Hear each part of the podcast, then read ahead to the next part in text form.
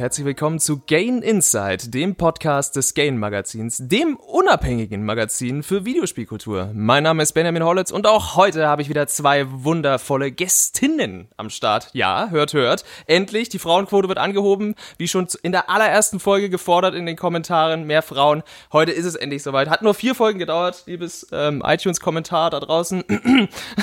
und zwar sind heute bei mir zu Gast die wundervolle Antonia Dressler. Hallo. Hallo. Und die fantastische Leonie Afken. Hallo. Ja, hallo. Hi, hi. Und äh, es hat natürlich auch wie immer einen Artikelgrund, weswegen wir diese Folge hier heute gestalten, denn das Thema der heutigen Episode ist Mythos Frau im Videospiel. Wir sind anders, aber nicht von der Venus. Dieser Artikel ist geschrieben worden von dir, liebe Antonia. Und äh, ja, deswegen finden wir uns heute hier ein, aber wir möchten ja auch so eine kleine Tradition hier einführen und unabhängig von unserem Hauptthema, um das Ganze auch so ein bisschen lockerer zu starten, auch einfach die Gäste mal so fragen, was haben sie denn so zuletzt gespielt? Und da würde ich gerne einfach mal mit dir anfangen, Antonia. Welches Videospiel hat dich denn so zuletzt bewegt oder an deine Konsolen oder den PC gefesselt? Puh, da fragst du etwas. Und schon habe ich das als komplette Konzept einfach zerbröselt. ähm, ihr habt ja, habt ja vorher schon, äh, bevor wir angefangen haben, erzählt, dass ich äh, gerade ein Praktikum mache als ähm, Ja. Videospielredakteurin. Das heißt, ich spiele aktuell weitestgehend ähm, für meine Arbeit. Mhm. Und da habe ich jetzt sehr viel Xenoblade Chronicles gespielt. Und äh, das muss ich, ich muss aber auch sagen, also ich finde die Story wirklich gut. Ich musste mich leider selber spoilern, Oh nein. bevor ich es durchspielen durfte, weil ich ein bisschen was drüber schreiben. Ähm, und es hat, keine Ahnung, also über 100 Spielstunden bestimmt. Ähm, Ja, aber das, was ich bis jetzt gespielt habe, war so toll, dass ich auch sage, ich werde das auch noch durchspielen. okay. Das Genau. heißt, du bist quasi berufsbedingt äh, jetzt Fan von der von deiner Arbeit gerade, was ja das ein Win-Win ist. So, du spielst ein Spiel und es macht dir auch noch Spaß. Herzlich genau. willkommen. Also wunderbar. Ja. Alles klar, okay. Also Xenoblade Chronicles 1, das äh, wird man dann auch bei dir äh, in Zukunft irgendwo lesen können. Wo, wo wird das dann erscheinen? Hast du da schon ähm, eine Anlaufstelle, wo dein Artikel dann sich äh, zum Besten geben wird? Äh, ja, in der Endzone. Ah ja, cool. Macht ja auch Sinn, ne? wenn es für die Nintendo Switch nochmal neu aufgelegt wird. Ist ja auch damals ein Wii-Exklusivtitel gewesen, also ja, begleitet Nintendo schon eine ganze Weile. Gut, wie schaut's bei dir aus, Leonie? Was, was hast dich dann so, so zuletzt bewegt oder äh, generell irgendwie geflasht am Pad? Also äh, bei mir ist es ja immer nicht nur eine Sache, sondern irgendwie parallel spielen wir da gerade drei Dinge. Also Final Fantasy VII, das Remake haben wir jetzt eben ähm, beendet. Und unser großer Berg, der abgearbeitet werden muss, ist tatsächlich äh, Assassin's Creed Odyssey. Also Oh da Gott. haben wir jetzt schon super viele Stunden reingespielt. Ja, es ist halt, ah, ich wusste nicht, dass das so groß ist tatsächlich. Ich habe das halt irgendwie, ich weiß auch nicht, es ist dann irgendwie an mir vorbeigelaufen und ich habe irgendwie keine Zeit gehabt. Ähm, Vollkommen und zu jetzt haben wir tatsächlich, tatsächlich, ähm, habe ich ja die ganze Zeit schon hier äh, rumgemosert, gesagt so, hallo, hallo, hallo, Persona 5, was geht da jetzt ab? Und ähm, jetzt wurde das, äh, die Gold-Edition gekauft. Mhm. Und die ist jetzt angekommen und jetzt haben wir die schon auch wieder gestartet. und Wie ich so sitze hier so, ich sitze hier so und denke mir, okay, es so einfach so, ja, dann spielen wir jetzt einfach so zwei Spiele nebeneinander, die einfach so 300 Stunden inklusive, ja, ist in Ordnung. Und die unterschiedlicher nicht sein könnten, so. Ja, Creed ich ist so der, der. Checklisten-Simulator und Persona so, oder der, der, der, der Traumtänzer mit, mit Schulalltag in Tokio und es ist, oh Gott. Ach, Persona. Ah, Ja, witzigerweise, das spiele ich tatsächlich auch gerade noch wirklich äh, begeistert. Da bin ich euch, da bin ich euch schon 60 Stunden voraus in Persona Oh, 5 geil. Royal. Und das Witzige ist, ich habe in der letzten Auswahl, also in der letzten regulären Episode Gain Insight noch gesagt, so ich kann das nicht von mir selbst verantworten, dieses Spiel mir nochmal zu kaufen, weil ich schon das Original Persona 5 Ja, es 90 Stunden gespielt habe. Halt so. Ja. Mein Argument, ich habe, das ist ja, das ist ja der Witz schlechthin. Ich habe ja Persona 5 ganz normal gespielt, ne? Und Ja. ich war, also es geht ja, es geht ja so in Monaten. Und ich war irgendwann schon wieder im Februar. Also ich habe das Ende tatsächlich nie gesehen, weil ähm, ich dann halt irgendwie auch ausgezogen bin und äh, ich hatte das Spiel mir gar nicht gehört und ich habe das dann halt auch zurückgegeben und ich die ganze Zeit so scheiße, ich habe das nie beendet. Und ich sag noch, oh, ich würde es echt super gern mal irgendwie beenden. Vielleicht muss ich mir mal irgendwie ausleihen oder vielleicht dann doch irgendwie kaufen oder so für die letzten zwei Ja. Monate, die es dann existiert. Ähm, und der, mein Freund dann einfach so, ja, ich habe das jetzt gekauft, weil du sagst, das ist so cool, dann spielen wir das jetzt. Und wir waren auch schon voll weit. Und ich die ganze Zeit so, ja, spiel das doch bitte einfach so. Ich kenne doch den Anfang und jetzt äh, mach doch einfach mal ein paar Monate, bis es dann halt wirklich irgendwie ähm, wirklich losgeht. Und er die ganze Zeit, nein, nein, will ich nicht. Und wir stecken da so viele Stunden rein, jetzt kauft er einfach die Royal Edition. Und ich so, Ja. fangen wir jetzt nochmal von vorne an. Ja, ist doch cool. So. Nee, Naja, nee also ich, ich hätte das nicht überlebt. Also wirklich, ich bin froh, dass bei mir da wirklich jetzt drei Jahre dazwischen liegen und ich ständig so ein, ach so, so war das Gefühl habe beim Spielen und jeder Ah ja, neue okay. Inhalt ist für mich so, ah cool, das, das freut mich jetzt wieder neu irgendwie was abzuchecken. Aber ja, ich bin jetzt auch schon einige Dungeons tief drin, wie gesagt 60 Stunden und es ist, es ist meine Seele, aber das ist okay. Ah, Okay, gut. Schön. Also sind wir alle komplett wieder mal abhängig und verplempern unsere Zeit in den, den äh, zeitaufwendigsten RPGs äh, der Neuzeit. Das ist ja schön, das freut mich.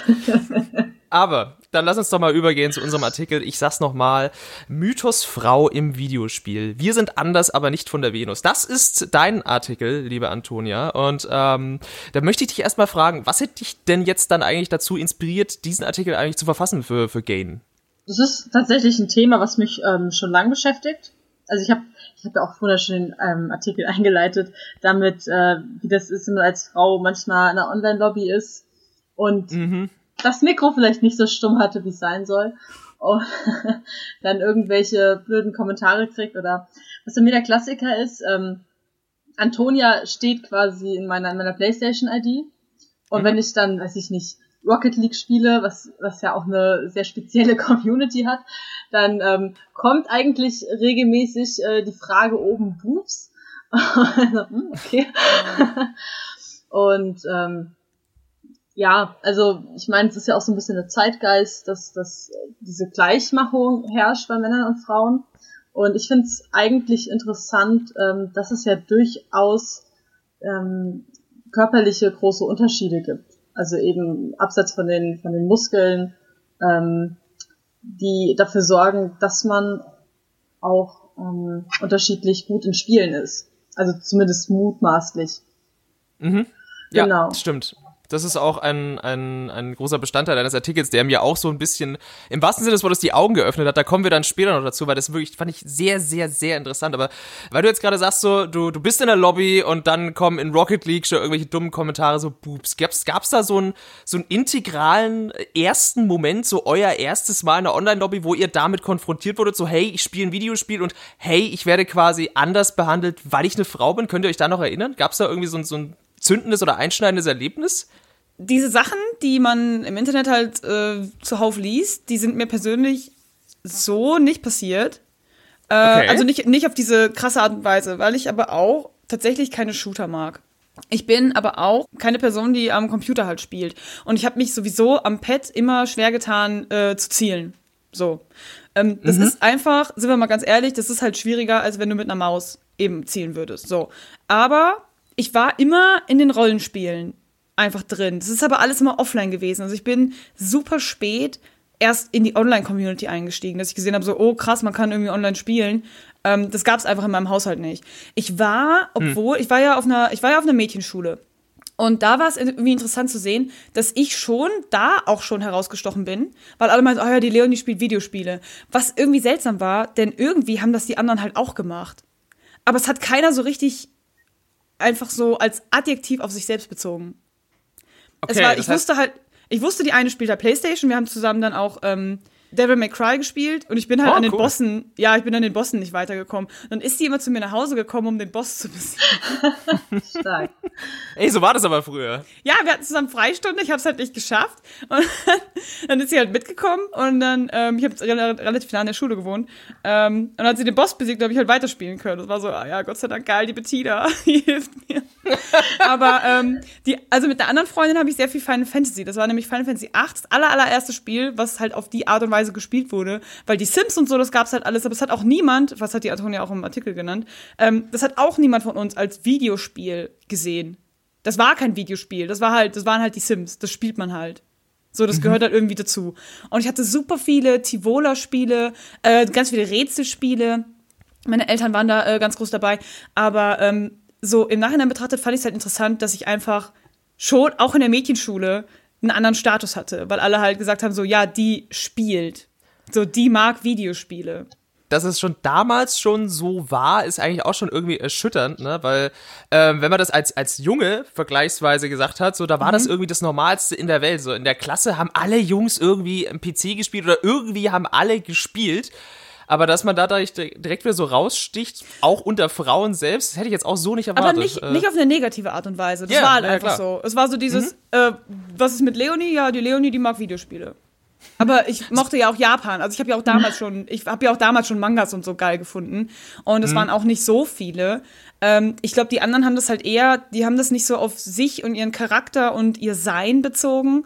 Ähm, das war halt so dieses Jahr, das gehört halt irgendwie so zu meinem Umfeld. So, man liest halt Bücher, man liest halt Mangas. Das passt Ja. schon.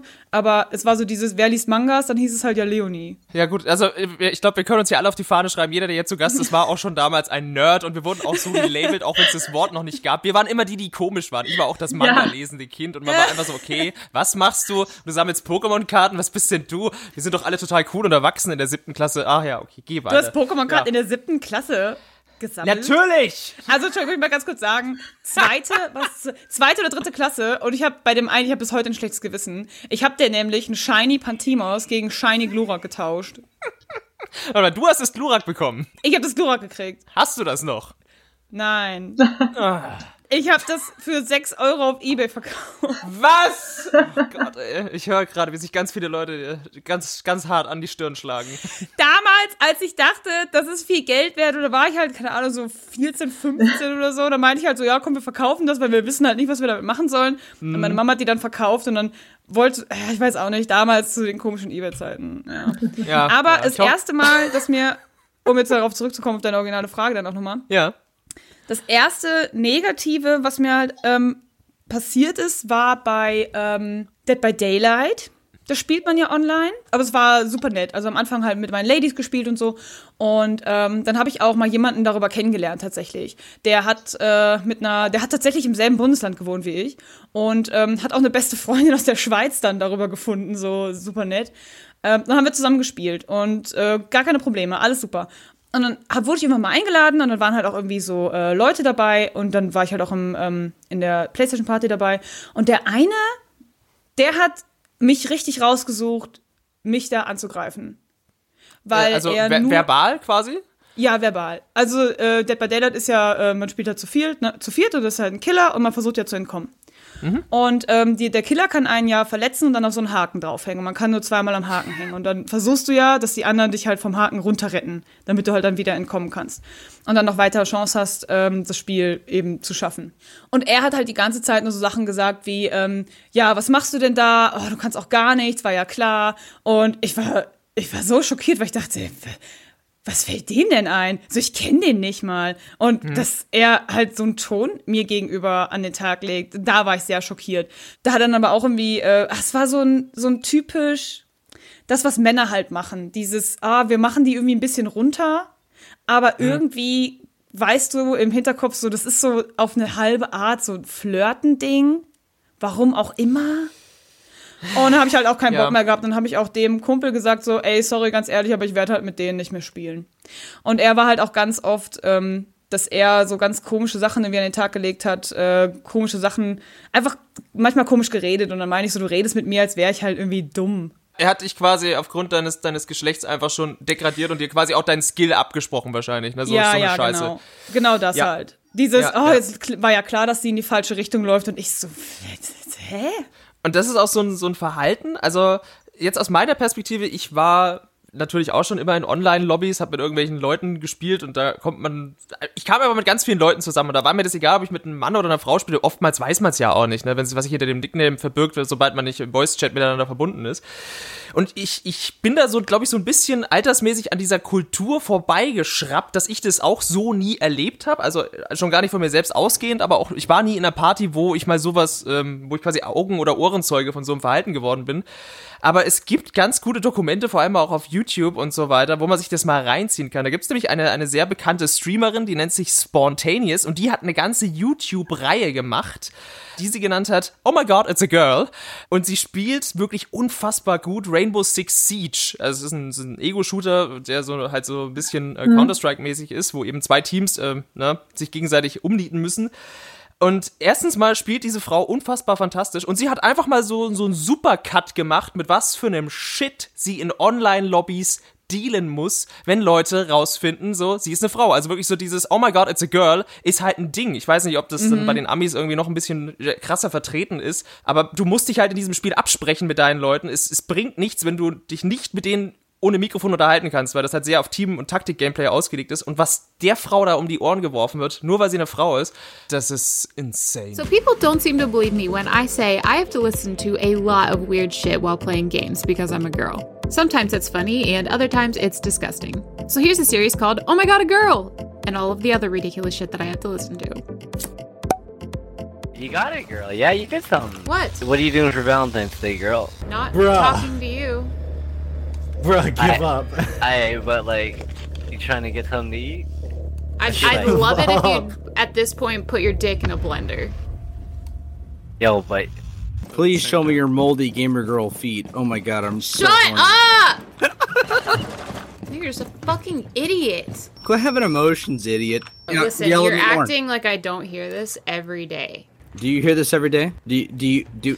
Yes, idiots Do like get you gamer- exist gamer every feet? day. Please, please pee in a cup and send it to me online. Really adorable voice. I like it. Add me on Twitter. Jesus Christ! Thanks for the fucking gamer girl. Oh my fucking god. Useless gaming girl. Sorry, I love you. You're a great part of this community, and I'm glad you exist for the diversity purposes. Please, please know that everything I said was satirical, and I and I think you're a beautiful mother. Mother of yeah. Ra- I'm gonna rape you. Yeah. No, we want to kick you because you're being a royal asshole. That's why we want to Man kann sich da wirklich so einen Supercut an Fassungslosigkeit reinziehen, um einfach mal so ein, so ein Gefühl zu kriegen, was so Extremfälle sind, ähm, mit was diese Frau sich Tag für Tag rumschlagen muss. Das lasse ich mal hier als Empfehlung da, vielleicht können wir das dann auch noch verlinken im Artikel. Ähm, nur für die Leute, die sich das gar nicht vorstellen können, wie das mal im Extrembeispiel aussehen kann, das ist, das ist wirklich, also, Da holy gibt's auch diese shit. Frau, es war, aber, es war aber Overwatch. Da ist es auch zuhauf passiert. Und sie hat auch nichts gesagt. Sie hat dann wirklich nur gesagt, so, ah, ich bin da und da oder äh, der und der braucht Heilung oder so. Ja, ja, ähm, ja. Und wurde da zu, also wirklich, wirklich fertig gemacht und äh, beleidigt. Und sie es einfach nur, einfach nur so aufgenommen und dann halt auch online gestellt. Ähm, also Ja. wirklich schlimm. Das kann man sich, also das braucht man auch, kann man auch einfach ganz kurz googeln. Aber es scheint so eine Sache zu sein mit Shootern und fragiler Männlichkeit, habe ich so das Gefühl. Das scheint irgendwie so einherzugehen. Ja, es ist halt ein, sehr, ich sag mal, männlich dominiertes Genre, zumindest wenn man jetzt die Genreschublade mal aufmacht und äh, dann einfach mal so ein paar Klischees reinwirft. Und äh, das Witzige ist, um da wieder auf Antonias Artikel rü- rüber zu schwenken, so, du hast dafür anscheinend auch eine, eine biologische Begründung gefunden, indem du mal so ein bisschen recherchiert hast, warum das vielleicht so ist, warum mehr Männer Shooter spielen, ne? Ähm, ja, da gibt's auch, es gibt mehrere Studien, ähm, die beweisen, dass es Männer und Frauen unterschiedlich sehen. Die kann ich jetzt nicht äh, aus dem Stegreif zitieren, aber ähm, es liegt damit zusammen, dass Männer mehr Neuronen im Auge haben und mehr Andockstellen für Testosteron, das sie auch mehr haben. Und die Studien haben ergeben, dass Männer schneller darauf reagieren, wenn sich was bewegt und auch weniger Probleme damit haben, wenn, wenn zum Beispiel flackerndes Licht irgendwo ist. Das lenkt sie weniger ab. Und ähm, dadurch kann man natürlich schon sagen, wenn jetzt ein Gegner oder so auf einen zukommt, also ein, ein Shooter, dass ein Mann sieht ihn schneller, wenn er um die Ecke kommt. Und dann reagiert er natürlich auch schneller als eine Frau.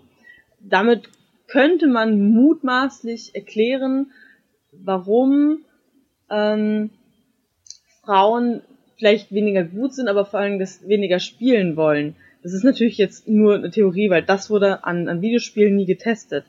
Ähm, dass sowas aber auch immer mit anderen Faktoren zusammenhängt, wie eben einer bestimmten Community, eine Art und Weise, wie miteinander umgeht oder auch eine Erziehung, ähm, bleibt natürlich da außer Frage. Das ist ja immer nur ein Zusammenspiel von verschiedenen Faktoren. Ja, genau, weil es halt wahrscheinlich auch so eine toxische Umgebung ist. Also wie gesagt, ich habe mich durch diese komplette Videoreihe von ihr durchgeklickt von Spontaneous, weil das war für mich wie so ein Autounfall. Ich konnte, ich, es war eine eine Zusammenschnitt von Fassungslosigkeit, ja wirklich, weil ich das ja selber so nicht erlebe, weil ich es a nicht praktiziere und mich b auch nicht in solche Lobbys reinstürze, weil jeder baut sich auch seine eigene Bubble auf. Leonie hat vorhin gesagt, sie spielt mit ihren Girls, ich spiele halt meistens auch mit meinen Jungs oder auch mit euch. Wir, wir spielen ja auch viel. Wir haben letztens beispielsweise relativ viele, viel Borderlands 3 gespielt, Leonie. Ähm, Ja, also, was zwar auch ein Shooter ist tatsächlich, aber es Ist ist, auch ein Shooter, ja. ein, ein lustigerer Shooter und es gibt halt krassere Waffen. Also es ist nicht so, dass du halt einfach nur eine richtige Waffe hast, die existieren könnte. Ja, gut, wenn man da irgendwelche Bananen durch die Gegend wirft, die dann noch irgendwelche Raketen Was abschießen, geil klar. ist. Also, ist, Oder so Sägeblätter. genau dafür liebt man Borderlands. Aber ja, es schafft sich dann jeder aufgrund dessen auch so seine eigene Bubble und dann sich solche Videos eben mal reinzuziehen von, von einer Frau, die halt auch einfach random Lobbys joint, weil sie einfach nach Leuten sucht, mit denen sie gerade spielen kann, weil sie Bock hat auf dieses Spiel, um es zu streamen. Und dann sie joint einfach nur in die Lobby schon rein und aufgrund von ihr, ihres Namens wird sie dann halt irgendwie gecallt und sie, wie oft, also man sitzt dabei und ist so die, dass die auch dabei teilweise so ruhig bleibt. Und sie ist wirklich schlagfertig. Und sie geht halt nicht auf jeden Shit-Talk ein, aber ich, ich würde sie jetzt schätzen so auf Mitte 20, ich weiß es nicht. Aber wenn sie auch von vor allem so Teenagern und so, so halben Kindern angegangen wird, so auf so die ganz niederste Art und Weise, wo du auch so denkst, Alter, das ist, das ist nicht euer Scheiß Ernst, ne? Wie könnt, wie könnt ihr denn eigentlich so eine Scheiße in so ein Mikrofon rein, reinlabern? Und das liegt, Als glaub hätten diese so Kinder bisschen- keine Mutter, weißt du? Ja, so das würdest auch. du diese Dinge auch, zu deiner Mutter ja. sagen? Oder zu Ja. deiner Schwester, dein Ernst? Das ist so zum Kotzen. als ich das erste Mal in einem Shooter in einer Online-Lobby ähm, war, als ich das erste Mal auch gespielt habe, war ich nicht besonders gut, weil ich, weil ich halt immer nur einen Singleplayer gespielt habe. Und ähm, da habe ich auch super, super viele Kommentare bekommen, so, ah, und die ist schlecht, weil die ist ein Mädchen und Mädchen können nix und geh raus. Mhm. Und ähm, das fand ich super krass, weil ich habe seitdem das Bedürfnis, total gut zu sein im Spiel, weil ich einfach nicht angegangen werden will, dass ich, dass ich schlecht bin, weil ich ein Mädchen ja, bin. Und, und selbst das wird, wird auch, selbst wenn man, glaube ich, der Beste auf der Welt ist, wird, wird immer noch irgendwie hinter dem Rücken dann wahrscheinlich geschit-talkt. Ne? Und das ist halt auch einfach super anstrengend. Und äh, ja, also klar, diese Sache mit dieser, äh, ich nenne es jetzt mal biologische Schublade, ähm, dass vielleicht Männer ähm, Bewegung schneller erfassen können und daraufhin in einem Ego-Shooter besser reagieren. Das, das schützt aber aus meiner Sicht trotzdem nicht davor, einfach von einer, von einer gewissen Mindestprise an Verstand. Und auch, ähm, das ist es, glaube ich, was ganz vielen Leuten abgeht, auch noch, dass sie sich natürlich schön hinter ihrem tollen Avatar oder hinter ihrem Username verstecken können und diese vermeintliche Anonymität im Internet und nichts ist ja ernst und so. Ähm, ist halt auch einfach ein toller, toller Ort, um sich zu verstecken und ein richtiges Arschloch zu sein, irgendwie. Was halt echt Ja. nicht cool ist, ne? Und, Aber ähm, nur weil die eventuell mehr Neuronen im Auge haben, heißt es halt nicht, dass, dass Männer halt per se besser gucken können. Nee, Das nee, ist auf gar halt- keinen Fall. Das darf man ja auch nicht vergessen. Also es gibt halt nicht dieses, das und das ist besser. Also es gibt Nee, dieses, auf gar keinen ja, Fall. es kann sein, dass äh, prozentual gesehen Männer da besser drin sind, aber deswegen sind auf der anderen Seite Frauen ja auch in anderen Dingen halt besser als Männer. Und das ist ja auch in Ordnung. Ja klar, was mich halt so, so sehr stört, ist, dass es so eine krasse gesellschaftliche Gleichmachung von Männern und Frauen gibt, wo, wo einfach gar keine herrscht. Also es gibt, es gibt biologische Unterschiede zwischen äh, den beiden. Ähm, das geht ja auch über Sehen und, und ähm, Muskelkraft oder sowas hinaus. Es hat ja auch ähm, Aspekte des Hirns und wie man fühlt und so.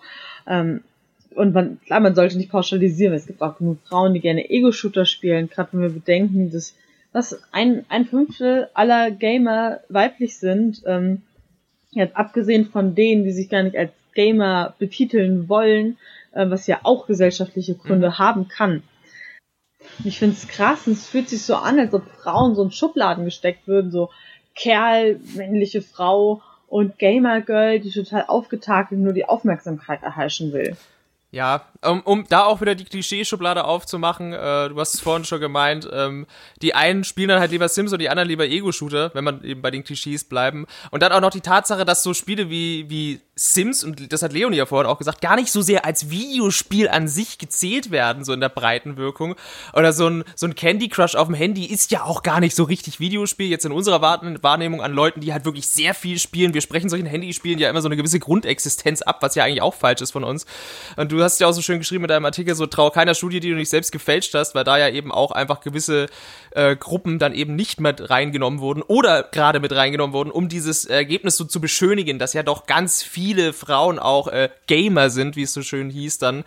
Ähm, und das sind auch einfach so wieder so ganz viele Seiten einer Medaille, ähm, wo man sich auch so denkt, ja, dann einigt euch doch bitte einfach mal. äh, bei, den, bei den Kernmarken wird es dann wahrscheinlich schon so sein, dass der Anteil an Männern und Frauen wirklich immer sehr stark auch vom Genre abhängt. Aber das ist ja auch okay. Es wäre ja auch irgendwie Wahnsinn, wenn wir alle auf dasselbe Bock hätten. Ähm, und das wäre auch irgendwie weird. Das Ja, heißt aber eben. nicht, dass, die, dass das eine Geschlecht nicht auch das Spiel des anderen äh, quasi bevorzugen könnte und umgekehrt, weil äh, ich spiele auch unfassbar gerne Sims. Ich mag auch Aufbausimulationen wie der Teufel. Es gibt aber, glaube ich, wirklich da auch eine sehr starke weibliche Community, wenn man sich da vor allem auch so umguckt, so im Streaming-Bereich, wenn so ein neues Anno erscheint. Äh, ich habe ganz, ganz viele Freundinnen, die sau, saumäßig gern Anno spielen, aber ganz wenig äh, männliche in dem Bereich. Die spielen dann aber einen anderen Genrevertreter. Also die sind auch im Aufbausektor, aber die spielen dann halt ein anderes Spiel und nicht gerade Anno und so wechselt sich das dann einfach durch. Ne? Also ich glaube, dass man da auch nicht so einfach so breit pauschalisieren kann. Aber ähm, du hast ja auch geschrieben, dass halt eben dieser Fokus auf das männliche Geschlecht so ein bisschen Videospiel-historisch herkommt. Das kann man so ein bisschen herleiten, dadurch, dass halt Videospiele vor allem äh, zwischen den 80ern und Anfang 2000ern sehr, sehr stark auf die männliche Zielgruppe so entwickelt wurden, ne? Durch den Videospiel-Crash beispielsweise. Und dann hat man sich gedacht, so, ach, äh, bevor der Markt wieder besättigt ist, dann produzieren wir quasi nur für eine Nische, eine Zielgruppe, die dann äh, rausgefunden wurde. Und das waren halt Jungs und Teenager in dem Fall. Ne? Und deswegen wurde halt sehr viel für Männer produziert, was irgendwie auch weird ist, aber das ist einfach passiert über einen ganz langen Zeitraum. Ich glaube nicht, dass das weird ist. Ich glaube, das ist auch einfach, ähm, wie Kinder halt erzogen werden. Mhm. Weil ähm, es gab ja auch dieses Experiment, dass man halt äh, Kinder hingesetzt hat und das eine ist halt ein äh, Mädchen, das andere war halt ein Junge. Dann haben sie aber das Gegenteil erzählt. Also das saß halt ein Mädchen rum und das haben sie halt in Blau angezogen und gesagt, ja, es ist halt ein Junge. Und es waren halt wirklich so ähm, Mütter oder einfach Personen, ja, nicht unbedingt Mütter, aber es waren halt äh, Frauen und Männer. Äh, wahrscheinlich waren einige davon Mütter und Väter. Ähm, und es war, die sich für sehr äh, genderneutral gehalten haben und gesagt haben, so, ja, ja, sie würden ihre Kinder genderneutral erziehen. Und dann gab's, äh, saßen sie mit dem Kind auf der Decke und dann gab's halt so Spielzeug. Ähm, und dann wurden die dabei halt gefilmt und dann haben die, wo sie dachten, es ist halt ein Junge, dem haben sie dann halt den coolen Roboter gezeigt. Das ist, ah, oh, guck mal, wie der sich bewegt, ach, guck mal, was der hier alles machen kann, guck mal mhm. hier, guck mal da. Und der Junge, der dann in rosa gekleidet war und wo es dann hieß, es ist halt ein Mädchen, dann haben sie dann plötzlich die Barbie-Puppen rausgeholt und meinten, also das, lag, das lag aber alles auf dem, also das haben sie sich freiwillig für entschieden, die Eltern oder die, mhm. äh, die, die Erwachsenen. Ähm, und meinten dann, ach, guck mal, wie schön die aussieht, guck mal, wie nett das ist, guck mal, die kann hier tanzen, etc. Und ähm, da wurde sehr deutlich gezeigt, also das haben sie natürlich den Spiegel den vorgehalten und meinte dann im Nachhinein so, ja, warum halt, ne? Warum hast du das halt gemacht, so? Und ganz viele ganz vielen wurden die Augen geöffnet und meinten, damit haben sie irgendwie nicht gerechnet, weil, ja, keine Ahnung, macht man halt irgendwie so, ne? Weil man sagt ja, ja, aber Mädchen, die mögen das doch mit den Puppen. Und wenn du das dann ein bisschen weiter denkst, ist es halt dieses, Männer bekommen Technik gezeigt, dieses, guck mal, wie cool das ist, guck mal, wie das funktioniert. Während mhm. kleinen Mädchen halt gezeigt wird, ähm, ja, aber wir spielen jetzt nicht so doll, weil du hast ja so ein schönes neues Kleid an und das wird dann sonst schmutzig. Und das, also das, es gibt halt auch wirklich so Zwillinge, ähm, äh, zweieigige Zwillinge, wo du das halt genau, da gab es genug Erziehungspersonal, die halt meinten, das konntest du einfach jede Woche beobachten, wie doll die sich verändert haben. Und es ist alles Schuld der Eltern. Also meinst du, dass das dann quasi so ein, so ein archaisches, anerzogenes Rollenbild ist, was dafür so flächendeckend sorgt, dass diese, ich sag mal, Marktforschung überhaupt erst so in diese Richtung gedrängt, gedrängt wurde, weil auch bis heute immer noch quasi ja, Rollen äh, auferzogen oder erzogen werden, so ein bisschen? Genau, da bin ich stark der Meinung, weil äh, es gibt immer noch die rosa-blau-Falle und das musst hm. du dir halt mal überlegen, weil Farben haben halt nichts mit einem Geschlecht zu tun. Und vor 50 Jahren war rosa tatsächlich noch die Farbe für Jungs. Ja, aber ich sehe das eigentlich anders, weil ich denke, dass das Marketing die Erziehung beeinflusst am Ende des Tages. Dadurch, dass die im Marketing, die haben geforscht, wer spielt es am meisten. Mhm. Und es war mehr nur Zufall, dass es mehr Jungs waren. Und dadurch wurde nur Werbung für Jungs gemacht. Und dadurch haben, dann haben die Eltern die Werbung gesehen und gedacht, mhm. ach, Videospiele sind ja nur, nur für Jungs da und nur für unsere Söhne und nicht für unsere Töchter. Und deswegen haben die nur denen die Spiele gekauft und ähm, war halt so eine Jungssache dann. Ja, weil man muss sich da kurz in Erinnerung rufen, also bevor es diesen weiten Videospiel-Crash gab, der halt dafür gesorgt hat, dass die ganze Branche fast eingebrochen ist und von Milliarden Umsätzen einfach runtergecrashed ist auf nur noch eine Million im Jahr, dann haben sie erstmal angefangen, überhaupt Marktforschung zu machen, weil du schreibst es auch so schön, Videospiele wurden in den 80ern einfach so entwickelt, ohne Hintergedanken, ohne Blick auf irgendeine Ziel- oder Fokusgruppe, weil die Leute, die sie entwickelt haben, die absoluten Core-Nerds waren. Das waren Teams aus Männern und Frauen, das war scheißegal. Sie haben sie einfach hingestellt und Pong entwickelt und das war nicht für Männer oder Frauen, sondern das war einfach nur ein Spiel. Und äh, wie du schon so schön sagst, dann gab es plötzlich diese Marktforschung und dass dabei zufällig so, ach ja, mehr Jungs rausgekommen ist, war eigentlich auch ein Zufall. Und äh, wahrscheinlich so das erstbeste Ergebnis. Und dann hat man das einfach so in die Richtung gedrängt und äh, durch, durch Nintendos Mitwirken natürlich am NES, die dann ja auch ihre Konsole nicht als ähm, ja, Videospielmaschine quasi vermarktet haben, sondern als Familien-Entertainment-Produkt. Auf den Marketingbroschüren und Bildern waren ja auch immer Familien abgebildet, eben auch mit Jungs und Mädchen und äh, lachenden Kindern, lachenden Eltern, lachenden Müttern. Äh, das war, glaube ich, auch so nie beabsichtigt, aber ist dann einfach so langsam in diese Richtung gedrückt worden und spätestens in den 90ern war ein ganz starker Fokus auf äh, ja, die, die, die männliche Zielgruppe ähm, das merkt man, glaube ich, spätestens an so Spielen wie, keine Ahnung, Duke Nukem oder auch Lara Croft war an sich halt auch dann, ähm, das ist ein, ein, ein Charakter, auf den wir später noch zurückkommen werden. Äh, erstmal nur ein, ein, ein Tool, um eine, eine Marke oder ein Spiel zu vermarkten, aber halt voll auf die männliche Zielgruppe zugeschnitten, ne? Weil, ne, wir wissen alle, was Lara Croft war. Also ein Polygonhaufen mit, mit dreieckigen Brüsten und der hat damals in den 90ern die Männer zum Sabbern und zum Spielen gebracht und das war dann auch cool, weil dann hat sich der Papa wahrscheinlich auch noch mal kurz mit daneben gesetzt. Ja, wir sind alle Teil des Problems. und da muss man sich jetzt halt auch einfach so ein bisschen die Frage stellen, so ein bisschen Henne oder Ei. Also in den 90ern war es, glaube ich, äh, vor allem für die weibliche Spielerschaft viel Dunkelheit, wenn man sich mal so umguckt, auch ähm, weil sau viele Spiele einfach sexistischer Kackscheiß waren. So aus der 2020-Lupe kann man es gar nicht anders sagen. So viele schlechte und unfassbar auf eine männliche, perverse Zielgruppe zugeschnittene weibliche Spielfiguren oder generell äh, Weiblichkeit wurde so beschissen porträtiert, also es lässt sich gar nicht anders sagen aus der heutigen Zeit. Man muss sich, man kann diese Spiele auch nur noch so, aus, so nostalgisch spielen und sich denken so, ja okay, so war das früher. Man muss das abhaken, weil wirklich grundlos abfeiern kann man es eigentlich nicht mehr, wie es früher war, oder? Wie seht ihr das? Ich weiß nicht, wie geht's dir damit, Leonie? Äh, oh, äh, also mittlerweile, als ich ähm, als ich jünger war, äh, sind mir solche Sachen nicht so aufgefallen. Ähm, ich glaube, ich war sehr, ich bin sehr behütet aufgewachsen, auch gerade in der Mädchenschule, die äh, mir immer das Gefühl gegeben hat, alles leisten zu können, was ich halt kann. Also, oder was, was ich halt werden will, ich kann alles werden, was ich will. Die haben mhm. mir sehr viel Selbstwert mitgegeben. Und ähm, mir ist es halt nicht aufgefallen, weil das sind halt so einfach so Dinge, die waren halt so. Ähm, und als zum Beispiel Lara Croft verfilmt wurde ähm, und Angelina Jolie war das dann halt, habe ich gesagt, so, oh ja, keine Ahnung, ist ja ganz cool. Ich habe tatsächlich mal Tomb Raider gespielt. Damals haben wir noch in einem anderen Haus gewohnt. Es war so im Keller äh, an dem Computer, der keinen Stuhl hat. Ich musste stehen, okay? ja, ja. Also nein, es, gibt, also mein Papa, mein Papa ist ja in der IT. Der gut für den Rücken. Und wir hatten halt alle, was krass privilegiert ist. Wir hatten alle, wir sind vier Mädchen zu Hause, äh, alle einen eigenen Computer. Wow. So, hands down, wir hatten alle einen eigenen Computer. Ähm, und aber es gab halt den im Keller, wo meine Mama auch saß und gearbeitet hat und mein Papa saß und gearbeitet hat. Aber in dieser Zwischenraum gab es noch mal einen, wo man gestanden hat. Ich weiß auch gar nicht warum. Ist auch egal. Ähm, und da habe ich Tomb Raider gespielt. Und ich habe das Spiel nicht verstanden. Es gab keine Erklärung. Und ich war in der Villa. Ne? Ich weiß auch gar nicht, mhm. welches Spiel. Und dann hieß es so, ja, äh, da gibt es diesen Hindernisparcours. Und ich so, ja, okay, geil.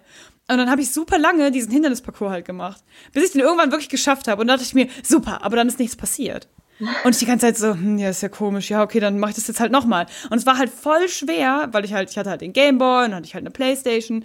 Und ich mit so, wahrscheinlich war auch WASD oder so, ähm, lauf da so durch die Gegend, denke, ja, diese dämlichen Kackknöpfe, so voll anstrengend. Und es hat nicht geklappt, bis ich irgendwann gecheckt habe, dass das gar nicht Teil des Spiels ist sondern dass ja, das quasi so das, das Tutorial. Tutorial.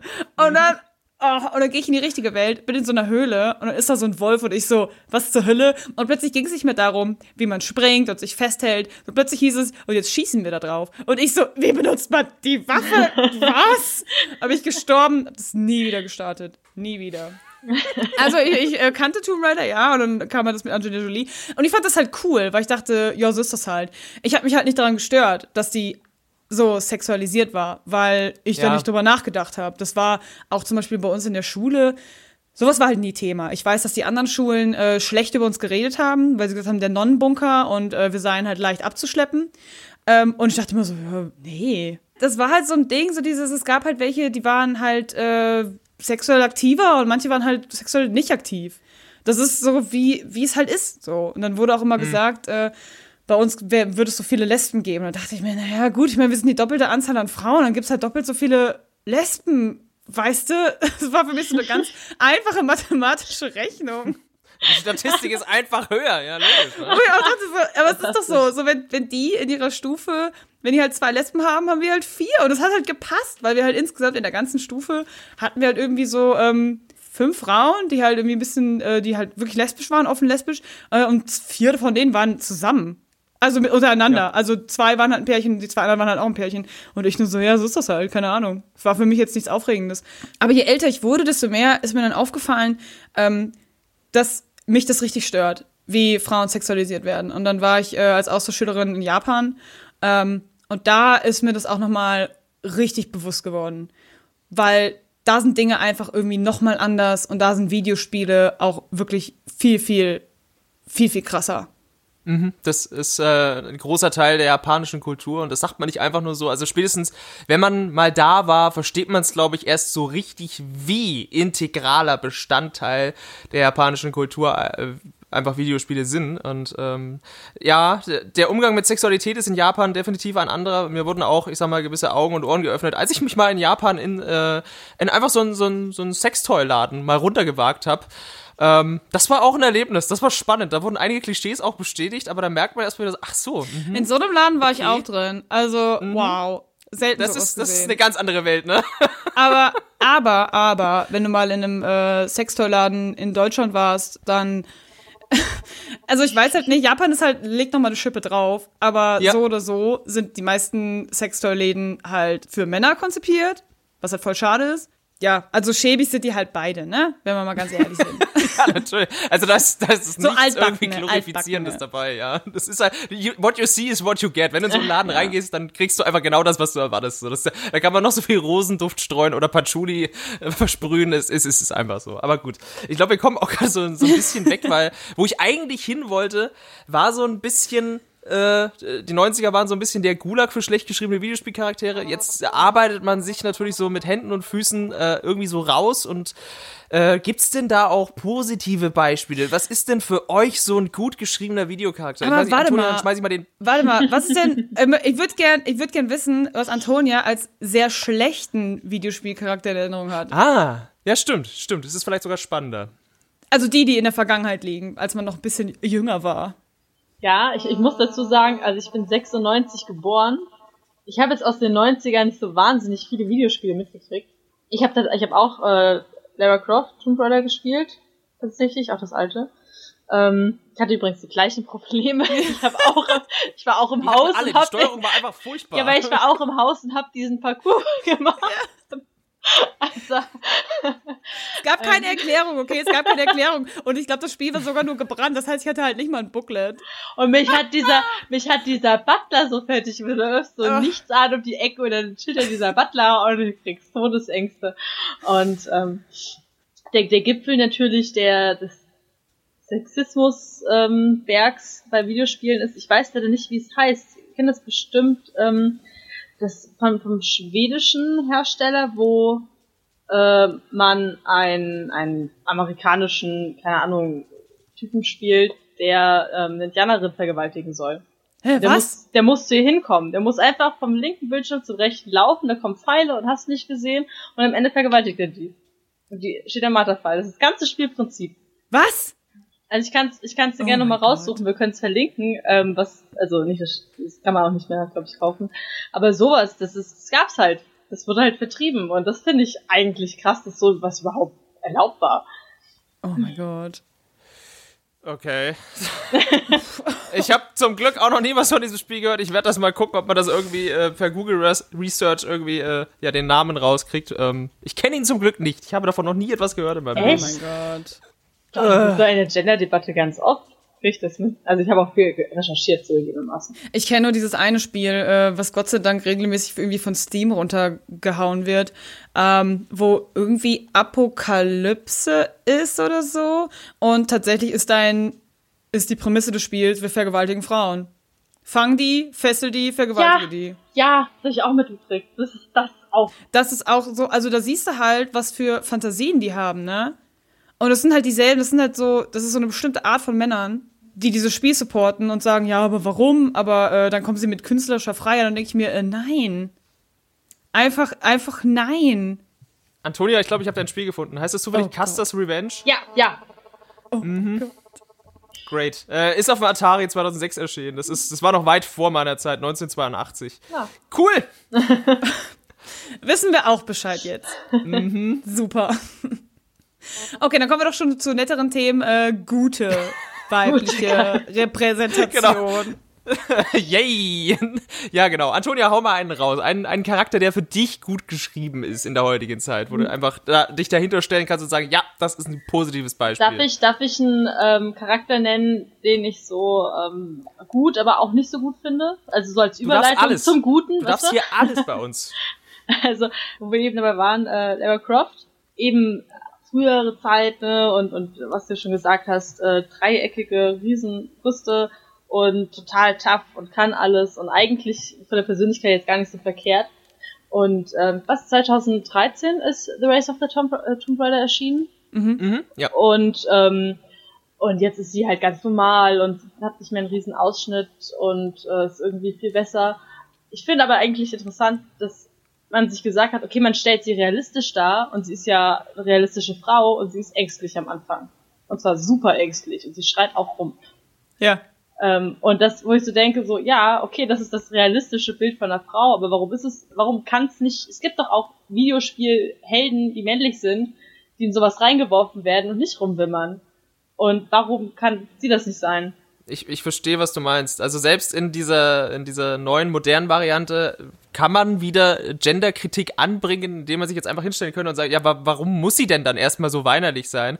Sie ist ja auch, wenn man jetzt diese neue Trilogie sich anguckt, bis zu äh, Shadow of the Tomb Raider, sie ist ja auch immer abgefuckter und abgebrühter geworden. Ja. Und äh, bei mir ist tatsächlich, die Kritik fängt erst später für mich an. So, ich fand sie in dem, in dem Reboot Tomb Raider 2013, fand ich das eigentlich alles durch die Bank gut. Für mich so, auch als Charakter. Ich fand sie wirklich sehr, sehr stark. Klar, das ist wieder ein Punkt, über den müssen wir jetzt dann noch reden, äh, warum sie erstmal nur änglich, äh, ängstlich ist. Und da natürlich auch wieder diese ludonarrative Dissonanz beim ersten Gegner, den sie erschießt, äh, macht sie sich noch schwerste Vorwürfe und dann ist sie so Nathan Drake-mäßig, der doch der sympathische Massenmörder, den wieder alle abfeiern. Und man ist auch so, okay, das ist schon weird, aber nice try, ihr habt es wenigstens probiert. Und jetzt im aktuellen Shadow of the Tomb Raider, oder dem noch aktuellen Titel, mal gucken, was die Zukunft so bringt, gibt's ja auch halt wirklich so Szenen, wo sie, sie ist im Endeffekt so ein bisschen wie äh, der Terminator und mäht sich dadurch Horden von Feinden, wo sie auch natürlich einen Grund hat, sie niederzustrecken. Aber sie ist einfach das, der komplette 180-Grad-Switch und ist einfach jetzt der krasse Killer und Macher und Macker. Und das, das finde ich eigentlich auch ganz geil. Ich habe diese Sequenz mit ihr auch geliebt, aber sie ist halt definitiv nicht mehr die weinerliche, die sie mal am Anfang war. Und das ist auch so ein bisschen, okay, also jetzt lehnt ihr euch so komplett rein in dieses psychopathische, sympathische Massenmörder-Ding und das ist auch so, okay, I'll take it. Weil Lara in den Cutscenes ist ja immer noch empathisch und äh, ja, relatable und man mag sie, aber dazwischen bringt sie halt genauso wie Nathan Drake jetzt einfach hunderte von Menschen um, aber das nehmen wir ihr nicht übel, denn sie ist ja good guy Lara, so ein bisschen. Das ist auch so, ha, das ist jetzt so ein bisschen mein Problem. Was ich ich habe mit ihr so ein bisschen das Nathan Drake-Problem jetzt in den neueren Reboots tatsächlich. Und das ist irgendwie auch weird für mich. Mm, Aber es ist ja eigentlich das, was früher auch so die, ähm, die Actionhelden waren. Also ich meine, Indiana absolut. Jones, Rambo, aber es sind ja da auch alle durch die Horden und haben einfach tausend Menschen getötet und es war so, ja, der, der kämpft für das Gute, der kämpft für die Freiheit, für das Öl. Ja, Und, genau. ähm, Das Öl. und deswegen ist es super. Und das finde ich, finde ich eigentlich gar nicht schlecht. Das ist auch, ähm, also deswegen mag ich eigentlich ähm, Tomb Raider, weil die Frau das auch war. Schon immer. Ja, Äh, ich hatte das ganz anders empfunden bei dem Tomb Raider Spiel, weil ich eher das Gefühl hatte so, ähm, ja Gott, die war halt, wie alt war die halt? Die war halt so 16, 17 oder so. Also ich, ich weiß es nicht, ich weiß es nicht zu 100 Prozent, aber ich glaube, dass das so dargestellt wurde und ich habe es auch so empfunden, dass sie halt noch relativ jung war, weil sie auch dauernd davon abgehalten werden sollte, weil es hieß, mach das nicht und es ist halt zu gefährlich und sie so, doch, wir machen das. Und ich fand halt dieses weinerliche realistisch, weil ich dachte, die ist halt, die ist halt nicht 25. So, wir reden halt hier von 17 und überleg dir mal, wie du mit 17 warst. Also ich war da noch in der Pubertät, wenn ich ganz ich ehrlich war bin. furchtbar. Also äh, da habe ich schon gedacht, das ergibt schon Sinn, dass sie halt und dann, aber sie ist dann halt daran gewachsen, weil sie meinte, okay, scheiße, das ist jetzt halt so und ich habe jetzt halt keine andere Wahl, als jetzt hier ein bisschen toughen up etc. Ja, Deswegen ja. fand ich das eigentlich ganz nice, wie sie den, also wie sie die Überleitung gemacht haben. Ich habe gerade mal gegoogelt, sie soll übrigens 21 sein im ersten Reboot. Aber Oh. ich war Echt? auch mit 21 immer noch eine weinerliche Bitch. Machen wir uns nichts vor. Wir, sind, wir, wir entwickeln uns nicht alle gleich schnell. Auch die Frau Croft war halt einfach früher eine andere, als sie jetzt ist. Ich war mit 21 aber auch noch sehr kindlich. Also sehr naiv Ja. auch einfach. ja, ja. Also ich glaube, es kann schon sein, dass sie halt sich gedacht hat, äh, ich suche jetzt hier äh, Vincent, ah, sie, äh, sie sucht den Vater, richtig? sie ist auf den Spuren ihres Vaters. So ein Ja. bisschen. Genau. Sie ist ja bei Ah, dieser Expedition so am Anfang, wo dann das Schiff quasi verunglückt und sie stranden auf dieser Insel. Genau. Und sie hat halt einfach unfassbar viel Geld. Das darf man ja auch nicht vergessen. Sie hat wirklich Ach viel so. Geld. Sie hat ein riesiges Erbe. Und sie sagt halt einfach so ganz, äh, ganz salopp so, ja, dann machen wir das jetzt. Ich charter jetzt hier äh, das Boot. Die muss ja auch keine Sekunde drüber nachdenken, weil sie hat ja das Geld, um dieses Boot halt zu finanzieren einfach. Ähm, und dann fährt die da halt los. Und ich glaube einfach, da ist sehr jugendliche äh, oder sehr junge Naivität noch mit drin. Ähm, Und dann wird die ordentlich auf den Boden der Tatsachen zurückgeholt. Und wenn du halt mit so einem Vermögen aufgewachsen bist, ähm, das bin ich jetzt halt nicht, ich weiß nicht. Na, ihr, hat, ihr, hattet, ihr hattet ungefähr 15, 15 Rechner daheim, aber keine Stühle, Leonie. Also, Hallo. Aber es ist halt so, wir hatten zum Beispiel eine in der Schule, die, ähm, da waren die Eltern ähm, beide äh, Ärztinnen. Also die Mutter war äh, Frauenärztin und der Vater war äh, Männerarzt, glaube ich. ähm, da hast du aber auch gesehen, die wurde aber auch korrekt erzogen. Also es war nicht dieses, "Ah, ja, ich habe halt Geld. Weil dieses Klischee kennt man ja auch. Ähm, und ich glaube einfach, dass, äh, so habe ich das empfunden, was ich halt gut fand, es war dieses, ja, die haben halt viel Geld, aber sie wurde nicht auf die Art erzogen. Es ist nicht dieses, ähm, ich bin Ivanka Trump-Style. Ja, und dann versucht sie halt in dem Wissen, was sie angehäuft hat, mit 21 hat man sehr wenig Wissen, äh, versucht sie halt irgendwie das Beste daraus zu machen. Und alle sagen halt so, ja, girl, maybe not. Und sie so, ja, pff, aber ja, nee, das ist egal, ich will meinen Vater jetzt finden. Wir machen das jetzt. ja, äh, sie hat schon den goldenen Löffel, aber äh, er wird ihr dann erstmal schön äh, in den Hals gedrückt nach dieser Eröffnungssequenz, Ja. wo, sie jemanden, Aber- wo sie jemanden erschießen muss. Es war schon ordentlich, dass sie wirklich, sie ist wirklich oft irgendwo runtergefallen. Ja, also klar, sie haben sie natürlich inszeniert so und äh, also diese Szene am Anfang, die, die kennt man ja mittlerweile aus. Das ist ja, Ja, mit, die war mit- krass. wieder in den Videospielkanon übergegangen, wo sie in diesen Nagel reinfällt. Ja, das ist, das tut halt weh, liebe Leute. Ja, shit. aber irgendwann dachte ich, ey, sorry, ne, aber die dürfte eigentlich gar nicht mehr leben. Ja, Ja, dich, ich weiß. du kannst dich nicht so oft verbinden. Es tut mir einfach leid. Also da hört es wirklich auf. Ja, gut, aber dann muss man wieder sagen, so, äh, ist halt auch noch ein Videospiel, ne? So, aber ich verstehe, Ja. äh, Antonia, dein Punkt ist so ein bisschen, es hat so fast schon so Torture-Porn-eske Züge teilweise angenommen, ne? Das ist, glaube ich, so der, grobe Punkt, den du machen würdest damit, oder? So ein bisschen. Überspitzt, überspitzt könnte man Ja. das so nennen. Ich würde es nicht Ja. tun. Aber ähm, ja, also die Richtung. Also, äh, wir sind immer noch bei dem Thema gut geschriebene Videospielcharaktere und man merkt schon, da sind trotzdem Reibungspunkte. Das finde ich aber auch ganz schön so. Also, Leonie, was hast du denn äh, noch so für einen Charakter in petto? Was, wer ist denn für dich gut geschrieben aktuell? Also ganz oben auf meiner Liste steht Aloy. Aloy, okay. Aloy von Ah, Horizon ja. Zero Dawn. Ich dachte, es ist Kanon, dass wir alle das Spiel geliebt haben. Offenbar ist das nicht so. ich fand das Spiel wahnsinnig gut. Ich fand die Story, also die war so originell und wirklich gut gemacht. Der Twist ist halt wirklich, das ist halt, äh, ja, das kannst du nicht erraten. Es ist halt einfach, sie ist so ein bisschen die Lara Croft in vielleicht noch mehr an näher an der Realität. Äh, sie wird ja ausgestoßen. Ähm, sie versteht nicht warum. Ist dadurch sehr doch noch kindlich angehaucht, weil sie halt sagt so, ja, die hassen mich alle, aber warum halt auch? So, wo sind eigentlich meine Eltern, ne? Und muss sich dann da auch alleine halt durchkämpfen. Und ist dann auch in ihrem behüteten Kreis, bis es halt, halt, halt heißt, ja, du musst jetzt halt da über die Berge klettern. Und äh, dann geht's halt los. Und sie ist mit ihrem Bogen bewaffnet und ist einfach eine krasse Person. Und was ich besonders mochte, ist, dass sie nicht dieses, ähm, ach, ich habe das Final Fantasy Gesicht hatte, sondern dass sie halt auch einfach mal, dass sie, also das normalerweise sehen Figuren irgendwie alle gleich aus. Alle haben dieses herzchenförmige Gesicht mit den äh, passenden Proportionen, den guten Proportionen, den großen Augen und der kleinen Stupsnase. Und es ist so dieses, ja, nicht jede Frau hat so eine kleine Stupsnase. So Frauen sehen auch anders aus. Frauen haben auch vielleicht mal ein grobkernigeres Gesicht. Ich zum Beispiel habe so eins. Ich habe auch, ich habe ein sehr großes Gesicht. Ich habe nicht so ein kleines Gesicht. Oh, ihr könnt euch das nicht vorstellen. Wenn Leonie so einen Raum betritt, dann sagt man immer, ah, da kommt das Gesicht schon wieder. Die mit dem großen Gesicht. ähm, und bei Eloy mochte ich einfach, dass sie so ein bisschen da rausgeschlagen ist. Sie hatte nicht dieses, äh, diese, es gibt so eine, es gibt so eine, so eine Schönheitsskala. Das rechnet man irgendwie aus, glaube ich, der äußere Teil der Augenbraue irgendwie zur Nase und dann geht's irgendwie der innere Winkel oder so. Ich habe jetzt die Zahl vergessen, aber den hatte Audrey Hepburn. Und die ist ja auch schön. Ich habe das Gefühl, aber alle beziehen sich immer auf dieses Schönheitsideal. Und Elo ist da ein bisschen rausgefallen. Sie war trotzdem natürlich schön. Also die hatte ja keine Schönheitsflaws. Die war ja auch nicht übergewichtig, was natürlich in dem Sinn auch keinen Sinn ergibt, weil sie natürlich durch die Gegend rennt und mit dem Bogen schießt. Aber das ist mir so positiv in Erinnerung geblieben. dass Ich dachte, die war halt nicht so überpoliert.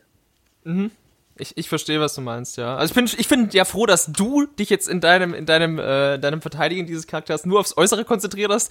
Ich persönlich fand sie ja halt auch unfassbar tough, so in dem, was sie gemacht hat und dass sie auch immer so, fast schon in so einer naiven Selbstlosigkeit auch immer bereit war, allem und jedem zu helfen, aber auch immer erkannt hat, wenn einer ihr halt an den Karren pissen wollte und sich da halt auch einfach nichts hat sagen und gefallen lassen. Und die boxt halt ihre Agenda so durch. Die will wissen, wer ihre Mutter ist. Und ich meine, Horizon Zero Dawn ist von der Narrative ein unfassbar tolles und starkes Spiel. Ich hatte bloß gameplay-technisch so ein bisschen Problem damit, weil seinerzeit, als ich es gespielt habe, habe ich davor erst äh, Sag es nicht. The Legend of Zelda Breath of the Wild Oh gespielt. mein ja, Gott. sorry. Sorry, ich weiß. Aber das hat einfach für mich ähm, diese Open World von Horizon Zero Dawn so ein bisschen, ja, quasi wie äh, ewig gestriges für mich wirken lassen. Aber das ändert nichts daran, dass ich diese Geschichte, die erzählt wurde, toll fand. Und auch sie als Hauptcharakter wird mir auch immer positiv in Erinnerung bleiben. Und das halt auch hauptsächlich, weil sie auch einfach eine taffe, krasse Kriegerin war. Ja, meine, eben. Sie, das ist halt, das ist halt Wahnsinn. Du zerlegst da turmhohe, gigantische Roboter-Dinos mit nichts weiter als einem fancy Bogen und ähm, bist dabei aber auch einfach noch sympathisch und irgendwie null überheblich ähm, und bist eigentlich nur auf der Suche nach deinen Eltern und das ist, das ist fantastisch. Also Ja. narrativ, gutes Spiel, spielmechanisch irgendwo aus 2001. Äh, Also ich weiß nicht, warum das alle sagen. Und das, oh, das regt mich so auf, denn das Ich Spiel, weiß, die, sorry. die war total super. Die war ultra geil. das Kämpfen hat sehr viel Spaß gemacht. Mir hat Ja. bloß die Fortbewegung in der offenen Welt keinen Spaß gemacht, weil die sich so, so archaisch und alt angefühlt hat, wenn man da halt direkt von Breath of the Wild kommt, wo es hieß so, hey, da hinten ist ein Berg, da kannst du wirklich raufklettern. Breath of the Wild, das aussieht, das aussieht wie Knete. Okay. Kein Problem. So. Das ist aber sehr schöne Knete. Was ich aber, ähm, was mir gerade so auffällt, weil du gesagt hast, du findest schön an Eloy, dass sie nicht so, so mädchenhaft und perfekt ist. Ich habe das Gefühl, korrigiert mich gerne, wenn ihr es anders seht, dass so die ganzen westlichen Spiele, wenn es da weibliche irgendwie Heldinnen gibt, dann sind das eigentlich immer irgendwie taffe Mädels und die waren auch schon immer irgendwie tough und noch nie ein Püppchen. Und in Asien ist ja immer andersrum. Die sind ja immer alles Mädchen und die sehen ganz toll aus und die achten auf ihr Äußeres und weiß ich nicht. Also ich vermisse tatsächlich in westlichen Spielen, dass du so, so Frauen, die auch gerne weiblich sind, weil es ja auch in Ordnung, und trotzdem kämpfen. Also ich habe das Gefühl, es sind nur so taffe Mädels und die sind als Kinder, haben die sich auch schon, keine Ahnung, geprügelt und nicht, dass ich was anderes getan hätte, aber so, ne? Ja, ich finde es auch immer so schade, dass Frauen, wenn ähm, die äh, sexuell sehr aktiv sind, was ich auch begrüße, ich finde auch, dass das halt dargestellt werden sollte, so Frauen haben auch eine Sexualität, dass die dann aber auch gleichzeitig so übersexualisiert werden. Dann sind das meistens Frauen mit sehr großen Brüsten, die halt sehr viel Ausschnitt tragen. Es ist so, okay, das stimmt ja auch so nicht. Aber ist es bei Männern nicht eigentlich genauso? Also wenn, wenn Männer sexuell sehr aktiv dargestellt werden, dann sind die ja auch immer, weiß ich, haben die auch den Körper und Und das Sixpack und den V-Ausschnitt und äh, die dreckige Jeans, meinst du? zum Beispiel, ja, also so in die Richtung. So He-Man-mäßig.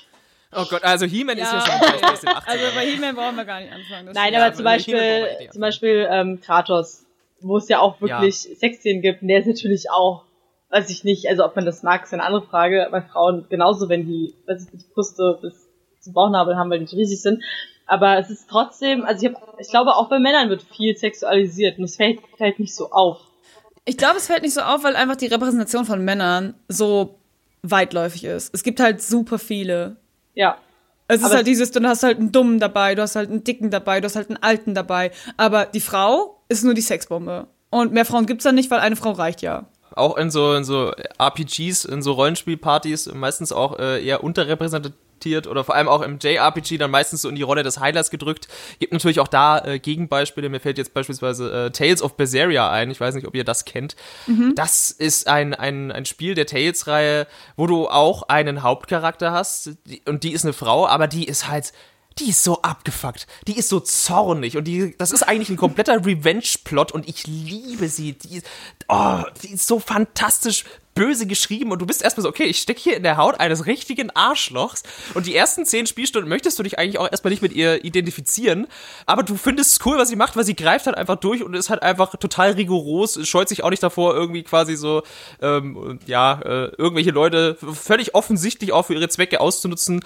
Ähm, das ist wirklich, wirklich eines der, der Gegenbeispiele im JRPG. Aber wenn wir schon bei dem Thema sind, äh, die, die Rolle der, vor allem der, der Sexualität und der Sexualisierung, dann lasst mich doch mal zu meinem Positiv Positivbeispiel kommen. Da bin ich jetzt sehr gespannt, wie ihr dazu Jetzt steht, denn kommt's. ich würde gerne als positiven geschriebenen Charakter Bayonetta in den Raum werfen. Mit ihren Haaren. Bayonetta ist ja auch ein Videospiel äh, und die Heldin heißt genauso wie das Spiel selbst. Ist so ein, äh, ja, äh, Third-Person, äh, ja, Brawler, könnte man fast sagen. Eigentlich so Character-Action-Game heißen die Spiele mittlerweile, glaube ich. So Devil May Cry kommt am nächsten ran. Und ähm, Bayonetta ist ein Charakter, der ganz offensichtlich, wenn man da jetzt so einen flüchtigen Blick drauf wirft, würde man sagen, so, okay, das ist komplett übersexualisiert. Äh, was soll das für ein Charakter sein?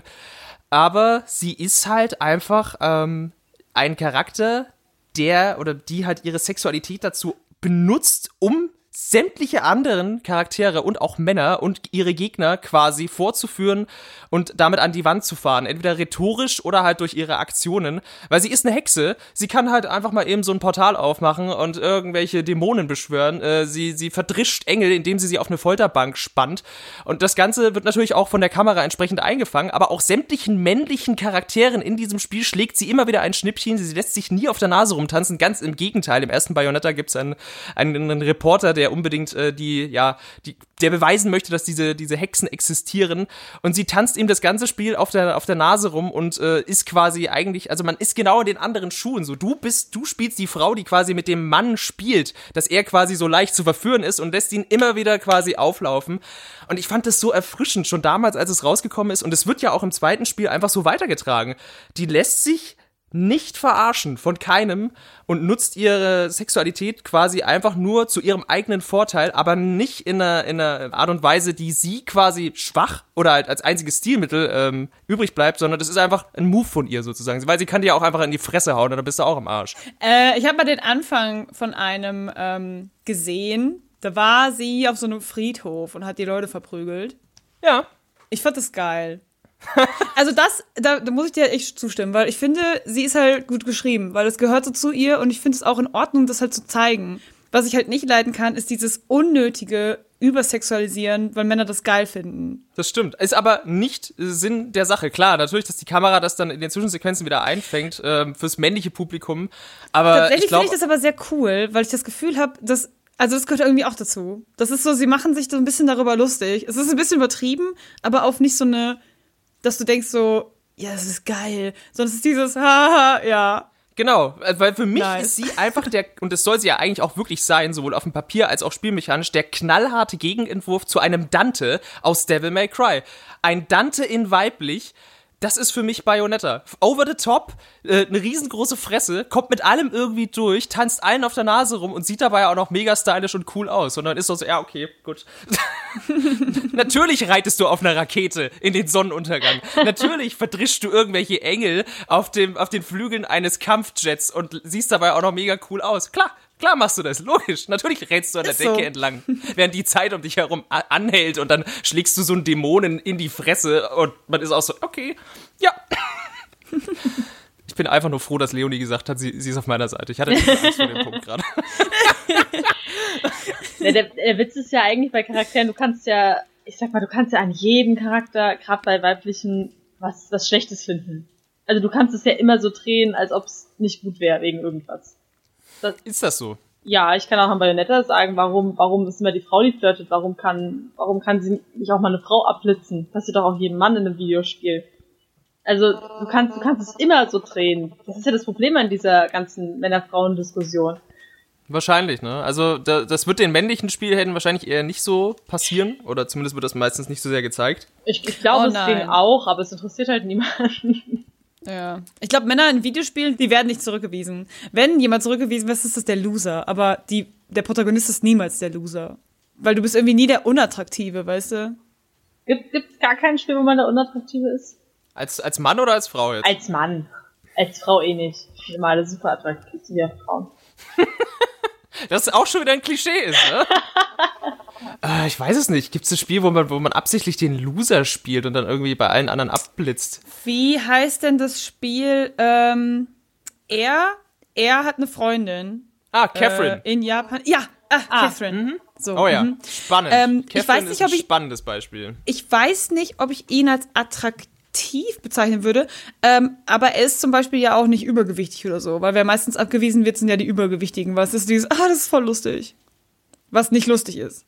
Ja, das So, ist, sind wir äh, man kann da gut draufschlagen. Also in Catherine ist es ja so, dass du quasi in einer Beziehung bist ähm, Ja, mit einer Dame namens Catherine mit K und dann äh, bist du mit deinen Jungs irgendwie saufen und du spielst halt äh, Vincent, so ein Anfang 30er, der jetzt quasi so gerade so ein bisschen in die Midlife-Crisis rutscht und sich fragt, ob der Weg, den er eingeschlagen hat mit seiner Freundin und äh, potenzieller baldiger Heirat der richtige für ihn ist. Und natürlich just in dem Moment grätscht an einem versoffenen äh, Abend eine andere Dame in sein Leben, die ihn ja quasi alles auf den Kopf stellt und, und am nächsten Morgen wacht er neben dieser Frau auf und anscheinend hat er seine Freundin betrogen, kann sich zwar nicht daran erinnern, aber ja, dann passiert noch so ein bisschen anderen übernatürlicher Shit und ich möchte jetzt die Auflösung des Großen und Ganzen eben nicht verraten, äh, weil vor allem jetzt diese Neuauflage für die PlayStation 4 da so äh, ja, so viele neue und, und spannende und gut geschriebene Charaktere mit reinwirft in dieses ganze äh, Liebesdreieck.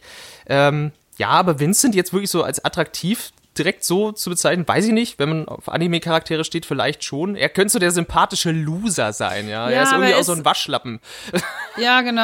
Aber er ist nicht wirklich, wirklich unattraktiv.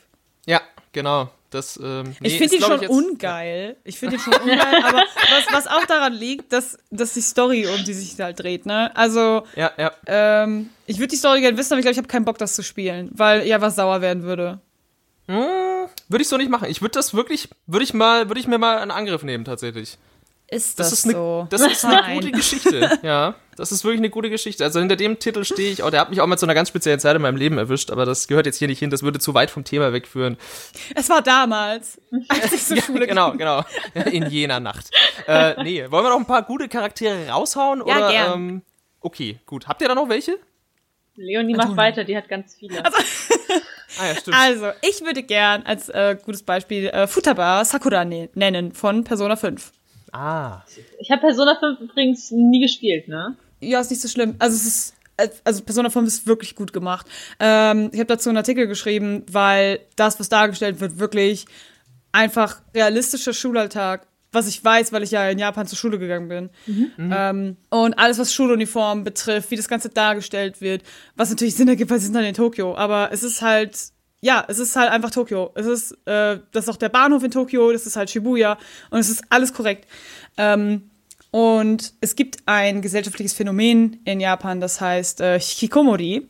Und ähm, das ist ein großes Problem. Hikikomoris verlassen ihr Zimmer nicht. Das sind quasi Leute, die sich einsiedeln und nicht mehr raus können. Hm, Und das schon bevor es die Quarantäne gab, ihr Lieben. Genau. Die gehen halt auch nicht arbeiten. Ja, ist halt so ein gesellschaftliches Problem, in Anführungszeichen Phänomen. Und ich mochte das eigentlich, weil äh, Futaba ist per se Hikikomori. Sie wird nicht als das bezeichnet, ich weiß nicht, ob es im Japanischen anders ist, äh, in der Englischen wurde das halt genannt, dass sie irgendwie Einsiedlerin sei. Ähm, Die, die englische Und- Übersetzung übersetzt sie immer mit äh, als sogenannte Shut-In. Also wahrscheinlich eher so, Ah, so jemand ja, ja, mit genau. autistischen Tendenzen quasi, würde man bei uns sagen. Aber Shut-in passt schon als Übersetzung dann. Shut-in soll das schon sein. Und diese Leute verweigern halt auch den Kontakt und sitzen halt quasi ähm, bei den Eltern zu Hause, die halt nicht wissen, was sie machen sollen, weil das Kind also weigert sich wirklich den Raum zu verlassen. Die müssen dann wirklich das Essen vor die Tür stellen und die gehen halt arbeiten und das Kind geht halt nicht arbeiten. Und das äh, Ja. geht von äh, ich bin 15 bis zu ich bin halt schon irgendwie 30 oder so.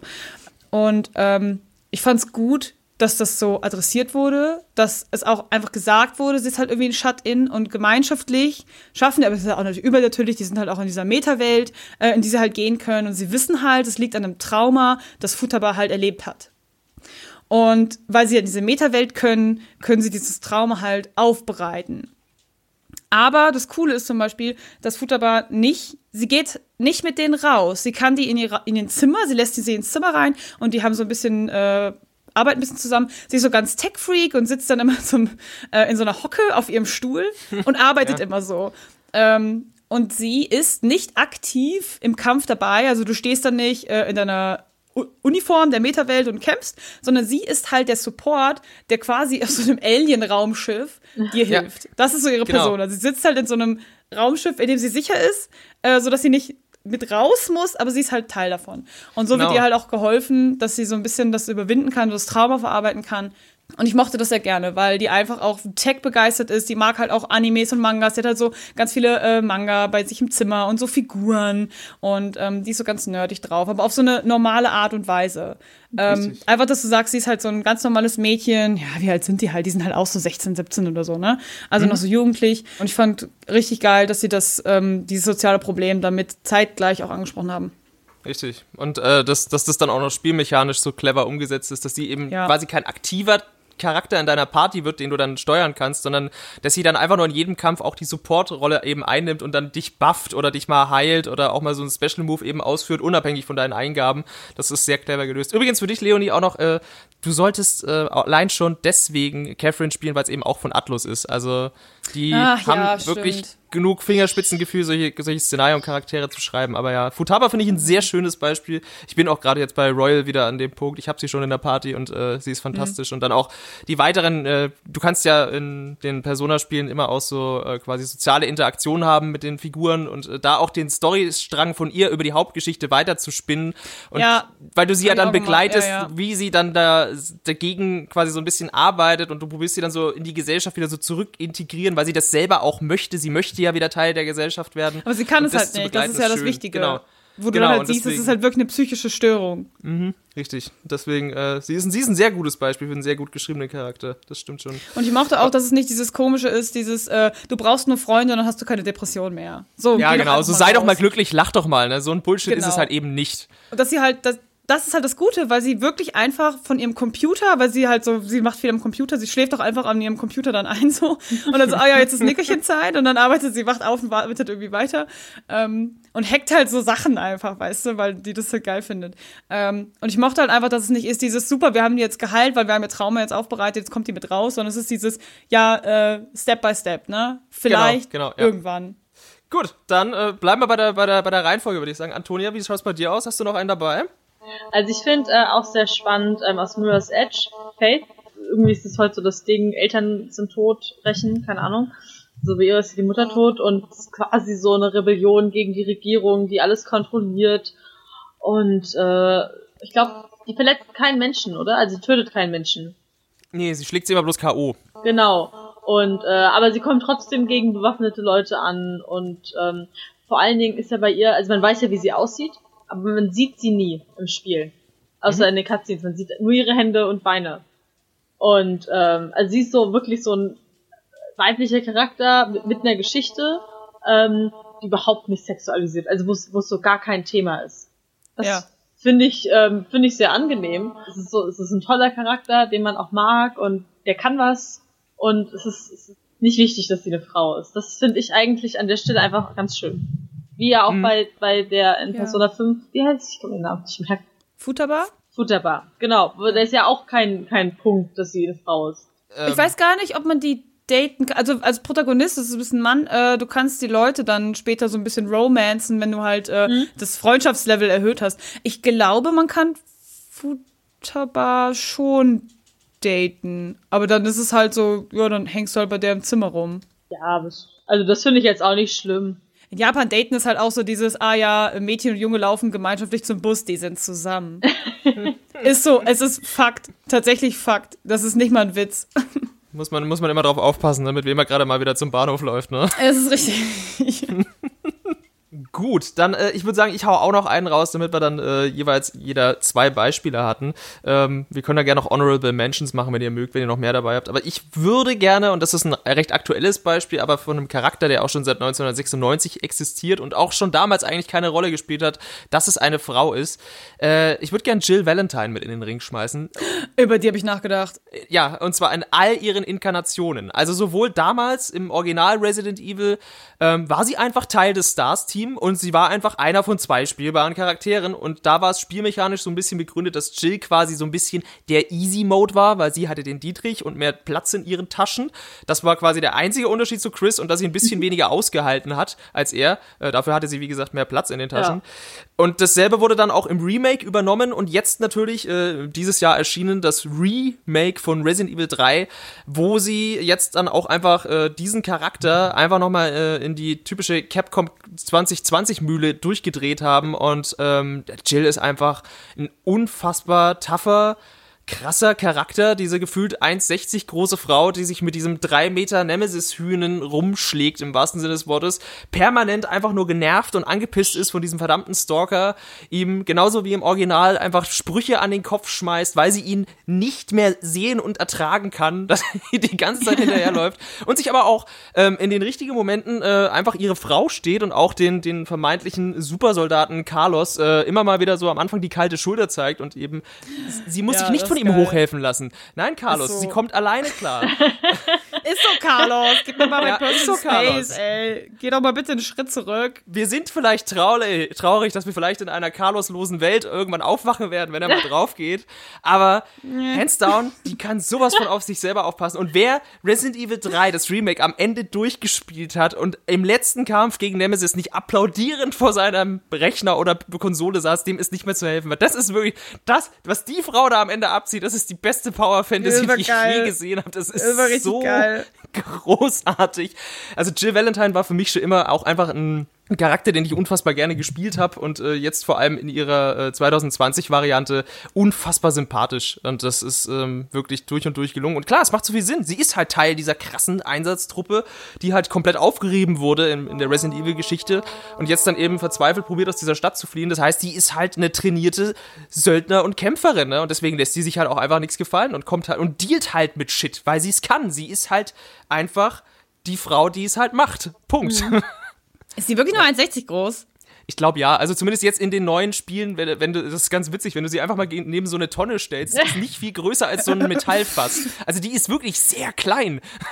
Also ich weiß, dass du, um äh, Polizistin zu werden, musst du tatsächlich mindestens 1,60 groß sein. Und es Ja. gibt Bundesländer in Deutschland, da musst du irgendwie 1,62 groß sein. Und eine Freundin von mir ist extra nach Hessen gegangen, weil sie ist wirklich, sie ist, sie ist 1,59. Und dann wusste sie, mit 1,60 schafft sie es. Und dann ist sie wirklich, hat sie sich liegend zum Messen gefahren.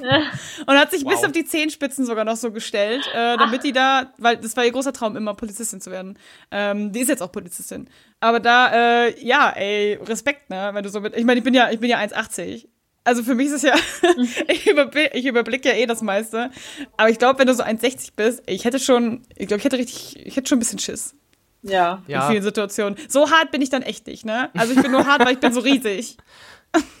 sei froh. Du hast auch äh, Vorteile bei Konzerten und so. Ist, ist so. Richtig geil. Ja. Ja, Antonia, was sagst du zu Jill? ist auch ein Spiel, das ich nie gespielt habe.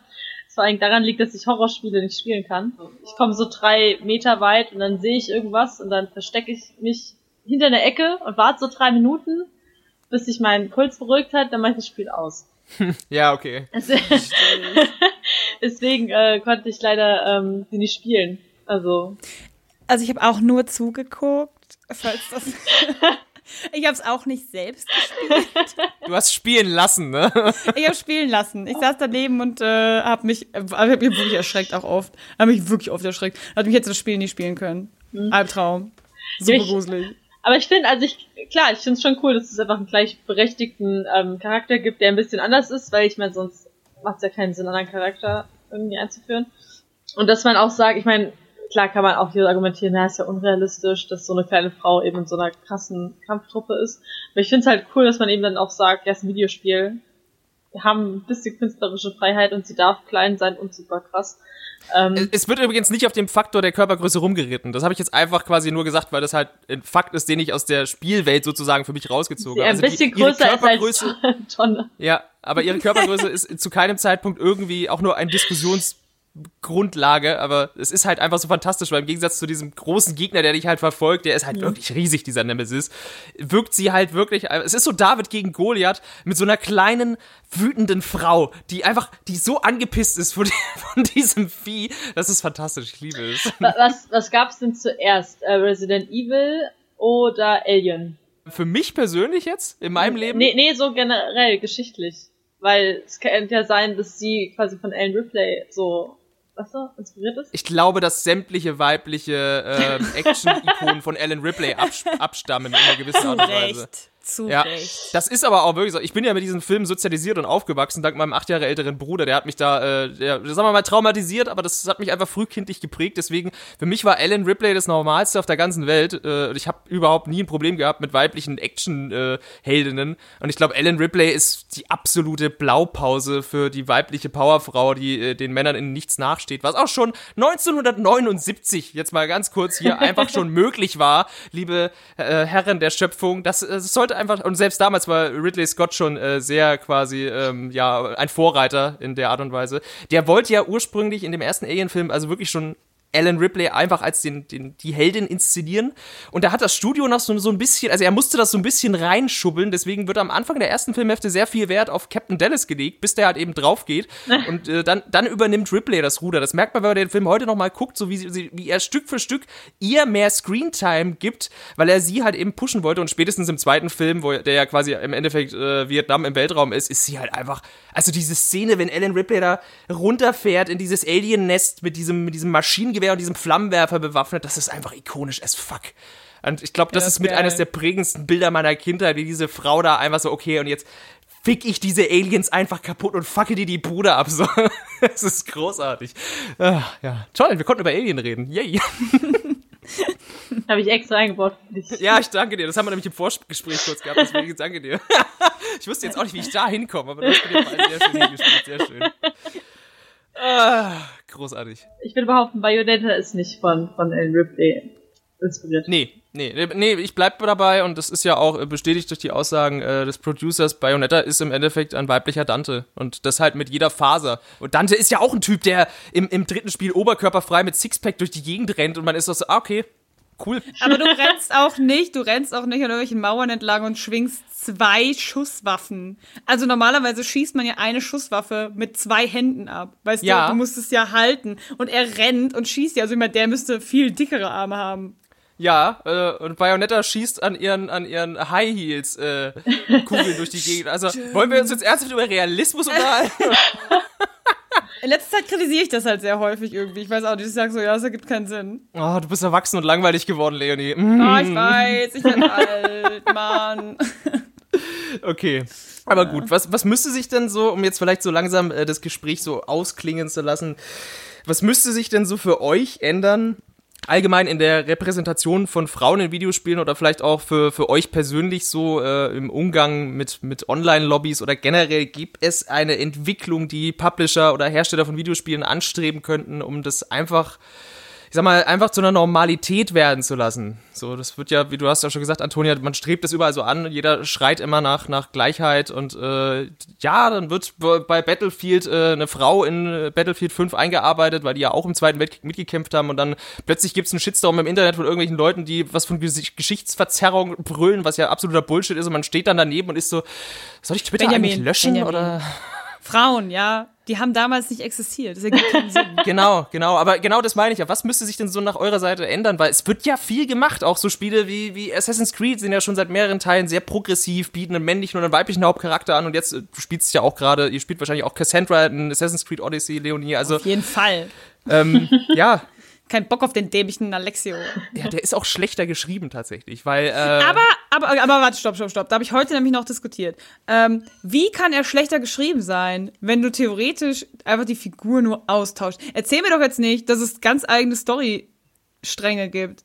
nee, aber das Spiel war ursprünglich mit ihr im, im Kopf angelegt, deswegen. Und er war quasi bloß so ein, ein Nachgedanke, den sie hatten. Tatsächlich Aber die Sache ist, wenn doch die, wenn doch die Konversationen dieselben sind und einfach nur die Hülle der Figur ausgetauscht wurde, ähm, warum, wie kann er schlecht geschrieben sein? Das verstehe ich nicht. Ja, genau, das ist ja dann wieder der springende Punkt. Ist das dann jetzt schon Sexismus oder ist das, sind dieselben Worte aus dem Mund einer Frau, haben die eine andere Wirkung auf uns? So, das ist die Frage, die man sich dann stellen muss. Und ist das was Gutes oder was Schlechtes? Oder gendern wir da selber wieder, weil wir es anders wahrnehmen, weil denselben Satz eine Frau sagt oder halt ein Mann? Das. Ich würde sagen, dass du es doch letztes gesagt hast. Das Problem, also ich muss mal ganz kurz sagen, dass ich einen großen Fehler gemacht habe. Denn ähm, ich bin in dem Spiel durch die Gegend gelaufen und plötzlich kann man Leute romanzen und ich war so, oh mein Gott. Und dann hat Cassandra diese, diese attraktiven Frauen alle weggesnackt. Und ich meine, ja, am Ende bin ich Cassandra, okay? Und dann habe ich halt gedacht so, hm, ja, okay, I mean, why not though, right? Und dann waren wir auf irgendeiner Insel und ich habe die, hab die die ganze Zeit angeflirtet, weil ich habe meinen Freund extra gefragt. Und ich so, ja, muss ich das jetzt machen oder was heißt das? Und er sagt dann, ja, wenn du jetzt nicht das mit dem Herzchen wählst, dann hast du später halt auf die Option nicht, dass du die so romanzen kannst. Ich so, ah ja, okay. Und weil ich dann immer Angst habe, was zu verpassen, habe ich das allgemeine mal benutzt. Dann sind wir auf dieser Insel. Und sie so, ja, den Typen, den mag ich ja so voll gerne. Und ich so, ja, keine Ahnung, was auch immer, dämlicher Idiot. Und er war irgendwie voll so, wir laufen da jetzt rein und wir machen, wir töten jetzt hier alle. Und ich so, hä, nee, bist du ein bisschen beknattert? Was ist mit dir? Und sie, nein, nein, wir brauchen Struktur. Und ich so, ja, ja, genau. Struktur? Und ein Plan. War der erstmal pissig? Ist der erstmal abgezogen? Ich so, ja, ist mir auch egal. Und dann hat sie irgendwie gesagt so, ja, hey, ähm, also der, ich mag den ja schon. Und ich so, was, voller Idiot. Der ist hier so voll ausgerastet, hasst den. Und dann habe ich die halt geromanced. Und mein Freund guckt mich so an und er so, ja, ich habe nicht so entschieden, ne? Ich so, warum nicht? Ja, finde ich nicht richtig. Ich so, naja, sie hat ja gesagt, ich komme auf die Insel. Und seitdem stellt sie das halt in Frage. Ich mache das jetzt einfach, ist doch egal. Dann habe ich ein richtig romantisches Date am Strand gehabt. Ja, und am nächsten Tag steht da der Typ, heartbroken, und sagt, er würde mich jetzt töten, um seine Ehre herzustellen, weil ich hätte ihm quasi die Frau ausgespannt. Und ich so, Entschuldigung, was? Und dann musste ich den, dann musste ich den umbringen, weil er hat mich ja angegriffen. Ich habe mich so geschämt, ich habe mich so geschämt. Und dann dachte ich, ey, das kann ja nicht sein das kann ja nicht sein, ich snack hier alle Frauen weg. Aber wenn ich Alexio wäre, ne, ich würde mich so aufregen und sagen, ey, behalt dein Ding in der Hose, du ekelhafter Kerl. Ich würde niemand von dem romanzen, weil einfach derselbe Spruch aus dem Mund eines Mannes ekelhaft und creepy wäre. Und jetzt mittlerweile schäme ich mich so doll, ich kann niemanden mehr romanzen, weil ich gemerkt habe, okay, deine Actions haben schon äh, Konsequenzen und jetzt schäme ich mich, dass ich nicht über die Konsequenzen nachgedacht habe. Ich finde es aber auch hart zu sagen, aus dem Mund von einem Mann wäre es ekelhaft. Ja. Ist aber so. Da kommen halt so Sprüche wie, ähm, ah, hast du das besorgen können? Dann so, ah, ich konnte es kaum abwarten, dich wiederzusehen. Und ich lese es halt Oha. schon so und denke mir so, hm, ja, okay, ist halt okay, kann man halt sagen, ne? Wenn ich mir denke, da steht dieser komische Kerl, Alexio, ich finde den auch sehr ungeil, und dann steht der da, und dann würde ich mir einfach denken so, nee, ey, sei einfach nicht so. Aber ich finde, ich empfinde Frauen nicht als so, als so predatory. Aber ich glaube, bei einer Frau würde ich es auch denken. Also wenn eine Frau permanent mit allen flirten würde, würde ich auch denken, sei, sei nicht so. ja. Jetzt schäme ich mich halt. Jetzt schäme ich mich. Okay, als ich The Witcher 3 gespielt habe, habe ich das gar nicht gemacht. Da war es dieses, ich hasse die alle, die sollen alle in Ruhe lassen, weg, nur Triss. Und jetzt dachte ich mir, wie kann es das sein, dass ich das jetzt gemacht habe? Wie geht das? Aber jetzt hatte ich halt mal die Option und dachte mir, oh, jetzt bin ich auch mal gewagt. Ich habe die Frage vergessen. Was war die Frage eigentlich? Also die Frage, wo ich eigentlich hin wollte, bevor Leonie uns ihr Paarungsverhalten in Videospielen ausführlich erklärt hat, war, ob sich, ob sich aus eurer Sicht irgendetwas ändern müsste für die äh, weibliche Repräsentanz im Videospiel oder für euch, damit ihr das anders genießen könnt. Ähm, aber ich glaube, Leonie, du hast das schon ganz gut beantwortet. ja, danke schön, danke schön. Also ich finde halt, was mir fehlt, ist einfach ein bisschen mehr Diversität halt noch, ne? In welche Richtung jetzt?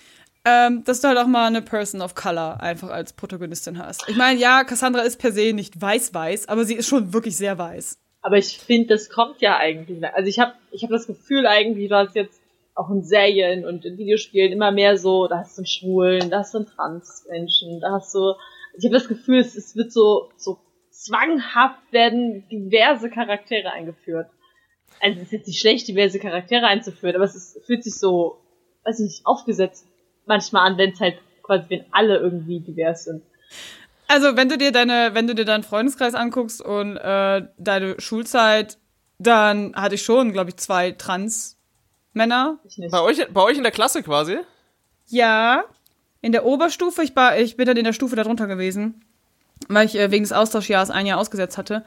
Ähm, da auf jeden Fall zwei und dann in der Uni auch ein Transmann. Das heißt, es ist schon gut repräsentativ. Äh, Bisexualität, äh, weit verbreitet auf jeden Fall. Ja. Homosexualität. Ähm, ja, viele outen sich halt nicht, aber an sich äh, schon und ähm, Migrationshintergrund halt. Ähm, also ich finde schon, es ist halt gut durchwachsen. Es ist halt, es existiert halt. Die werden halt nur nicht repräsentiert. Das ist halt voll schade. Und von nicht-binären Personen, also da, ja, das fehlt halt auch noch komplett. Das finde ich schade. Oder zum Beispiel Asexualität wird nicht präsentiert. Was ich finde auch mal irgendwie sein könnte. Also einfach ein bisschen Diversität. Einfach wirklich, was halt einfach die Realität ist. So, wenn du dich umguckst und dir halt überlegst, okay, ähm, es gibt auch Frauen, die halt mit 60, das war doch diese Reporterin, äh, Georgina, den Nachnamen vergessen, sie outete sich als Transfrau und sagt halt, äh, sie ist eine Frau und sie traut sich jetzt auch, das endlich mal zu sagen. Also, also das Problem ist halt, wenn du das nicht repräsentierst, dann machst du diese Leute halt unsichtbar, was halt schade ist, weil sie existieren halt einfach. Der Prozentanteil ist natürlich nicht so groß wie 50-50 Männer, Frauen. Aber nichtsdestotrotz gibt's sie halt doch. Also das Spektrum ist halt total riesig. Ja, es ist halt super schwer, das so zu zeigen, aber ich finde einfach, man sollte das nicht unsichtbar machen, dann halt hast du nur, hast du acht weiße Männer und eine weiße Frau und es so top. Also ähm, ist quasi der Weg äh, einfach weiter das äh, zu einer Normalität werden zu lassen, wie das ja auch in, in Hollywood beispielsweise oder in ganz vielen Serien angestrebt ist. Und ich glaube, das Beispiel, was, was Antonia gerade gebracht hat, ist, dass es jetzt so wirkt, als kommen jetzt ganz viele Serien und Videospiele, wo man quasi so in Anführungszeichen sagen könnte, aber wir haben auch einen schwulen Charakter, dass quasi das eher dann wieder so aufgesetzt wirkt, auch wenn das vielleicht nicht die Intention ist, weil es gerade so häufig in so vielen Medien gerade stattfindet, was ja eigentlich eine gute Entwicklung ist, aber das ist, glaube ich, der, der Punkt, den du machen wolltest, nehme ich an. Ja, es ist eigentlich, also ähm, was Leonie gesagt hat, eigentlich ist es ja gut. Es ist, glaube ich, sogar die gleiche Sache mit, ähm, was ich nicht, Battlefield, Frauen, das ist ja geschichtlich nicht korrekt. Es ist, Mhm. es ist ja das gleiche eigentlich. Es muss, muss unsere Gesellschaft und unsere Geschichte korrekt dargestellt werden oder muss man, muss man eigentlich in Videospielen sagen, ähm, wir stellen möglichst alle dar. Ja, aber Frauen waren ja im Krieg. Die haben ja, Ja, richtig. davon abgesehen. Richtig, Ach ne, so. klar. Also ich wollte gerade sagen, um das jetzt nochmal kurz zurückzubringen, diese, diese, dieser Punkt der Geschichtsverzerrung ist natürlich absoluter Quatsch, weil die haben natürlich auch mitgekämpft und Gut. waren auch an der Front und äh, ja, deswegen äh, alles Bullshit, wo sich da wieder die der Internetmob eben äh, aufregt. Aber ja, wir, wir haben da glaube ich noch einen weiten Weg vor uns, weil es immer wieder solche Aufschreie gibt, wo ich mir dann immer wieder so frage, hä, wa- warum? Wer, wer sind diese Menschen, die jetzt da so sich völlig angegriffen fühlen in ihrer, wie, wie sagt man so mal schön, äh, fragilen Männlichkeit oder was auch immer da gerade mal wieder äh, im Magen liegt bei denen persönlich. ich, ich hatte es letztens, ähm, war ich auf Twitter und dann wurde eine neue Serie ähm, von Disney, von Disney Plus angekündigt für Star Wars, irgendwie was Female-led stand dran. Und, oder, oh, das war wirklich krass darunter, alle sich aufgeregt, was es soll, warum es sein muss. Und, ähm, ich hab auch gedacht, warum, warum muss es so extra angekündigt werden? Also ich finde, das ist so eigentlich, warum, warum muss man immer so erwähnen, ah, und jetzt, das sind weiblich. Also warum, ich, ich habe das Gefühl, es ist so schlecht, dass es beworben wird und, und dass das auch schon dafür sorgt, dass Leute keine Lust mehr drauf haben. Wenn sie einfach gesagt hätten, neue Star Wars Serie und dann hätte man die angemacht und dann wären halt zufällig Frauen rumgefallen, dann hätte das, hätte sich niemand beschwert.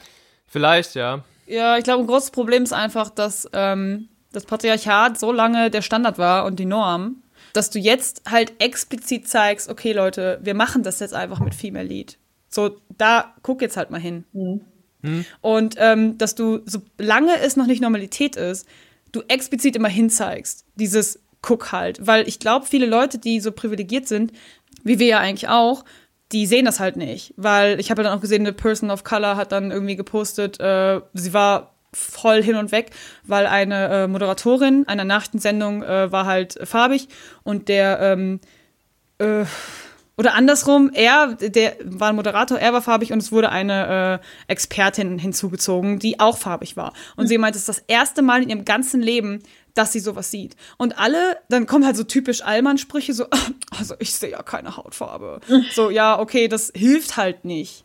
Das bringt halt die Diskussion nicht voran. Und das ist halt super schade, weil für People of Color ähm, ist das halt eine krasse Errungenschaft und wir denken uns, ja, okay, Das äh, wird auch natürlich an so Beispielen klar, um jetzt mal von den Videospielen so wegzugehen, dass dann so Filme wie Black Panther dann halt auch so ein krasses Box-Office haben und dass sich dann die, die Black Community in den USA da so krass hinter diesen Film klemmt und das dann natürlich auch wirtschaftlich belohnt. Da kann man jetzt dann auch wieder, man kann es auch wieder von der negativen Seite betrachten, so, so nach dem Motto, ah, da liegt ja Geld, dann machen wir das.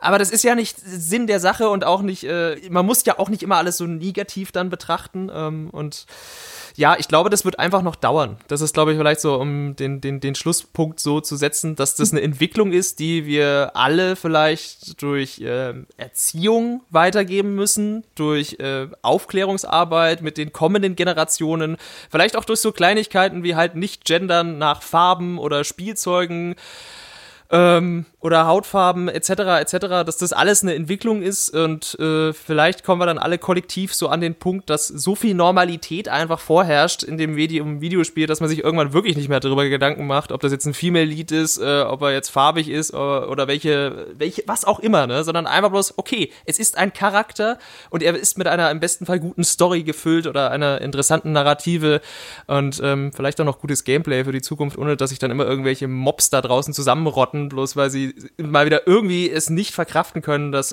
etwas, was aus ihrem Raster oder ihrer Norm fällt, einfach gerade passiert oder in ihr Videospiel reingebaut wird. Mhm. Das wäre wünschenswert. Ich glaube, es geht einfach darum, einfach mal, dass, äh, dass den Leuten halt ihr eigenes Privileg, ihr White Privilege und ihr äh, Rich Privilege und alles ähm, halt bewusst wird. Weißt du, weil mir wurde mein White Privilege bei diesem Post mit dem äh, Moderator und der Expertin, da wurde mir das halt nochmal irgendwie krass bewusst. Ich dachte, okay, da habe ich offensichtlich nicht drüber nachgedacht. Hm. So. Aber ähm, von klein auf gab es halt Serien, wo zum Beispiel äh, Homosexuelle weit vertreten waren. Zum Beispiel fing ja mit Friends schon an. Ähm, und da habe ich halt immer gedacht, so, ja, das ist halt so. Ich habe das nicht als krass empfunden. Das heißt, du musst halt wirklich das so langsam irgendwie einführen, dass es einfach normal werden kann, dass du halt siehst, das ist so und das ist in Ordnung so. Und dass da auch kein großes Federlesen irgendwie draus gemacht wird. Ne? Ähm, das ist mir auch aufgefallen. Ich glaube, viele von den Firmen brüsten sich halt krass damit. Die haben dann irgendwelche Bilder auf der Webseite, so, ach guck mal, wie divers wir sind. Und dann gehst du in die Firma rein und 99% sind weiß und 80% sind Männer. So, okay, hä? Also warum brüstet ihr euch mit Diversität und das seid ihr halt einfach, einfach gar nicht. So. Hm. Es muss dafür halt einfach eine Kultur entstehen bei denjenigen, die halt eben für die Inhalte verantwortlich sind. Und das fängt natürlich bei den Studios intern an, klar.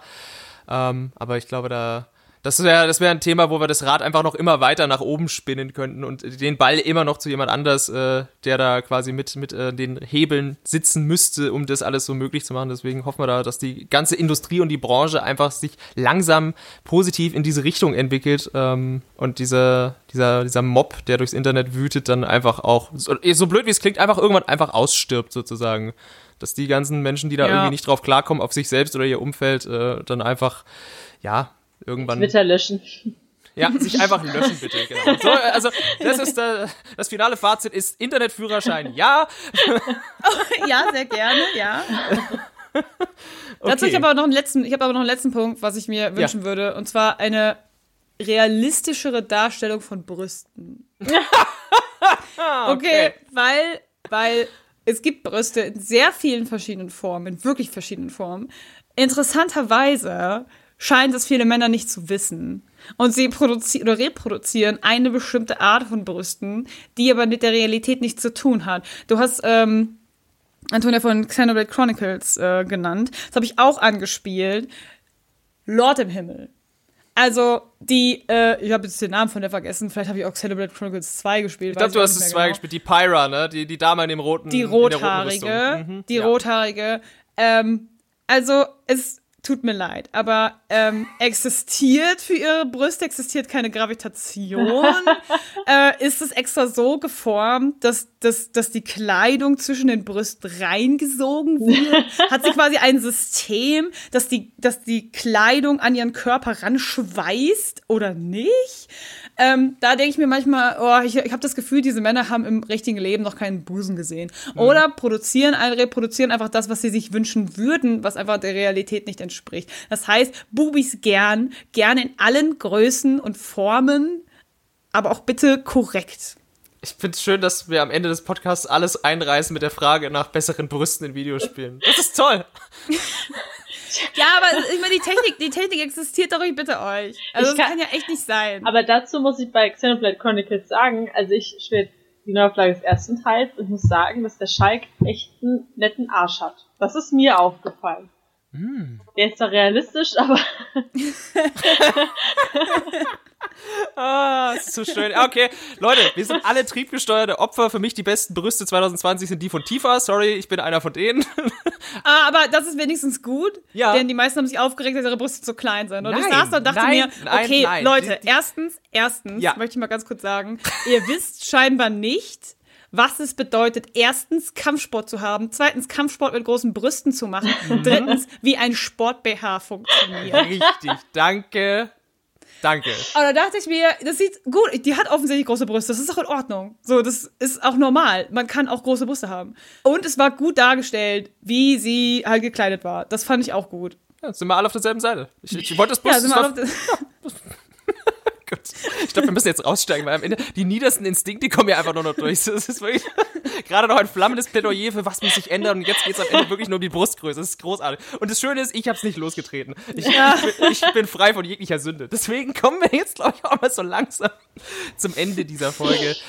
Es war mir ein Fest, mit euch beiden äh, hier heute ausgiebig zu quatschen über den wunder, wunder, wunderschönen Artikel. Und ich nenne ihn jetzt nochmal beim Namen, nämlich Frauen in Videospielen, wir sind anders, aber nicht von der Venus. Der ist erschienen in der 13. Ausgabe des Gain Magazins. Falls ihr es noch nicht gemerkt habt, wir sind Gain Insight, der Podcast zu diesem Magazin. Hey!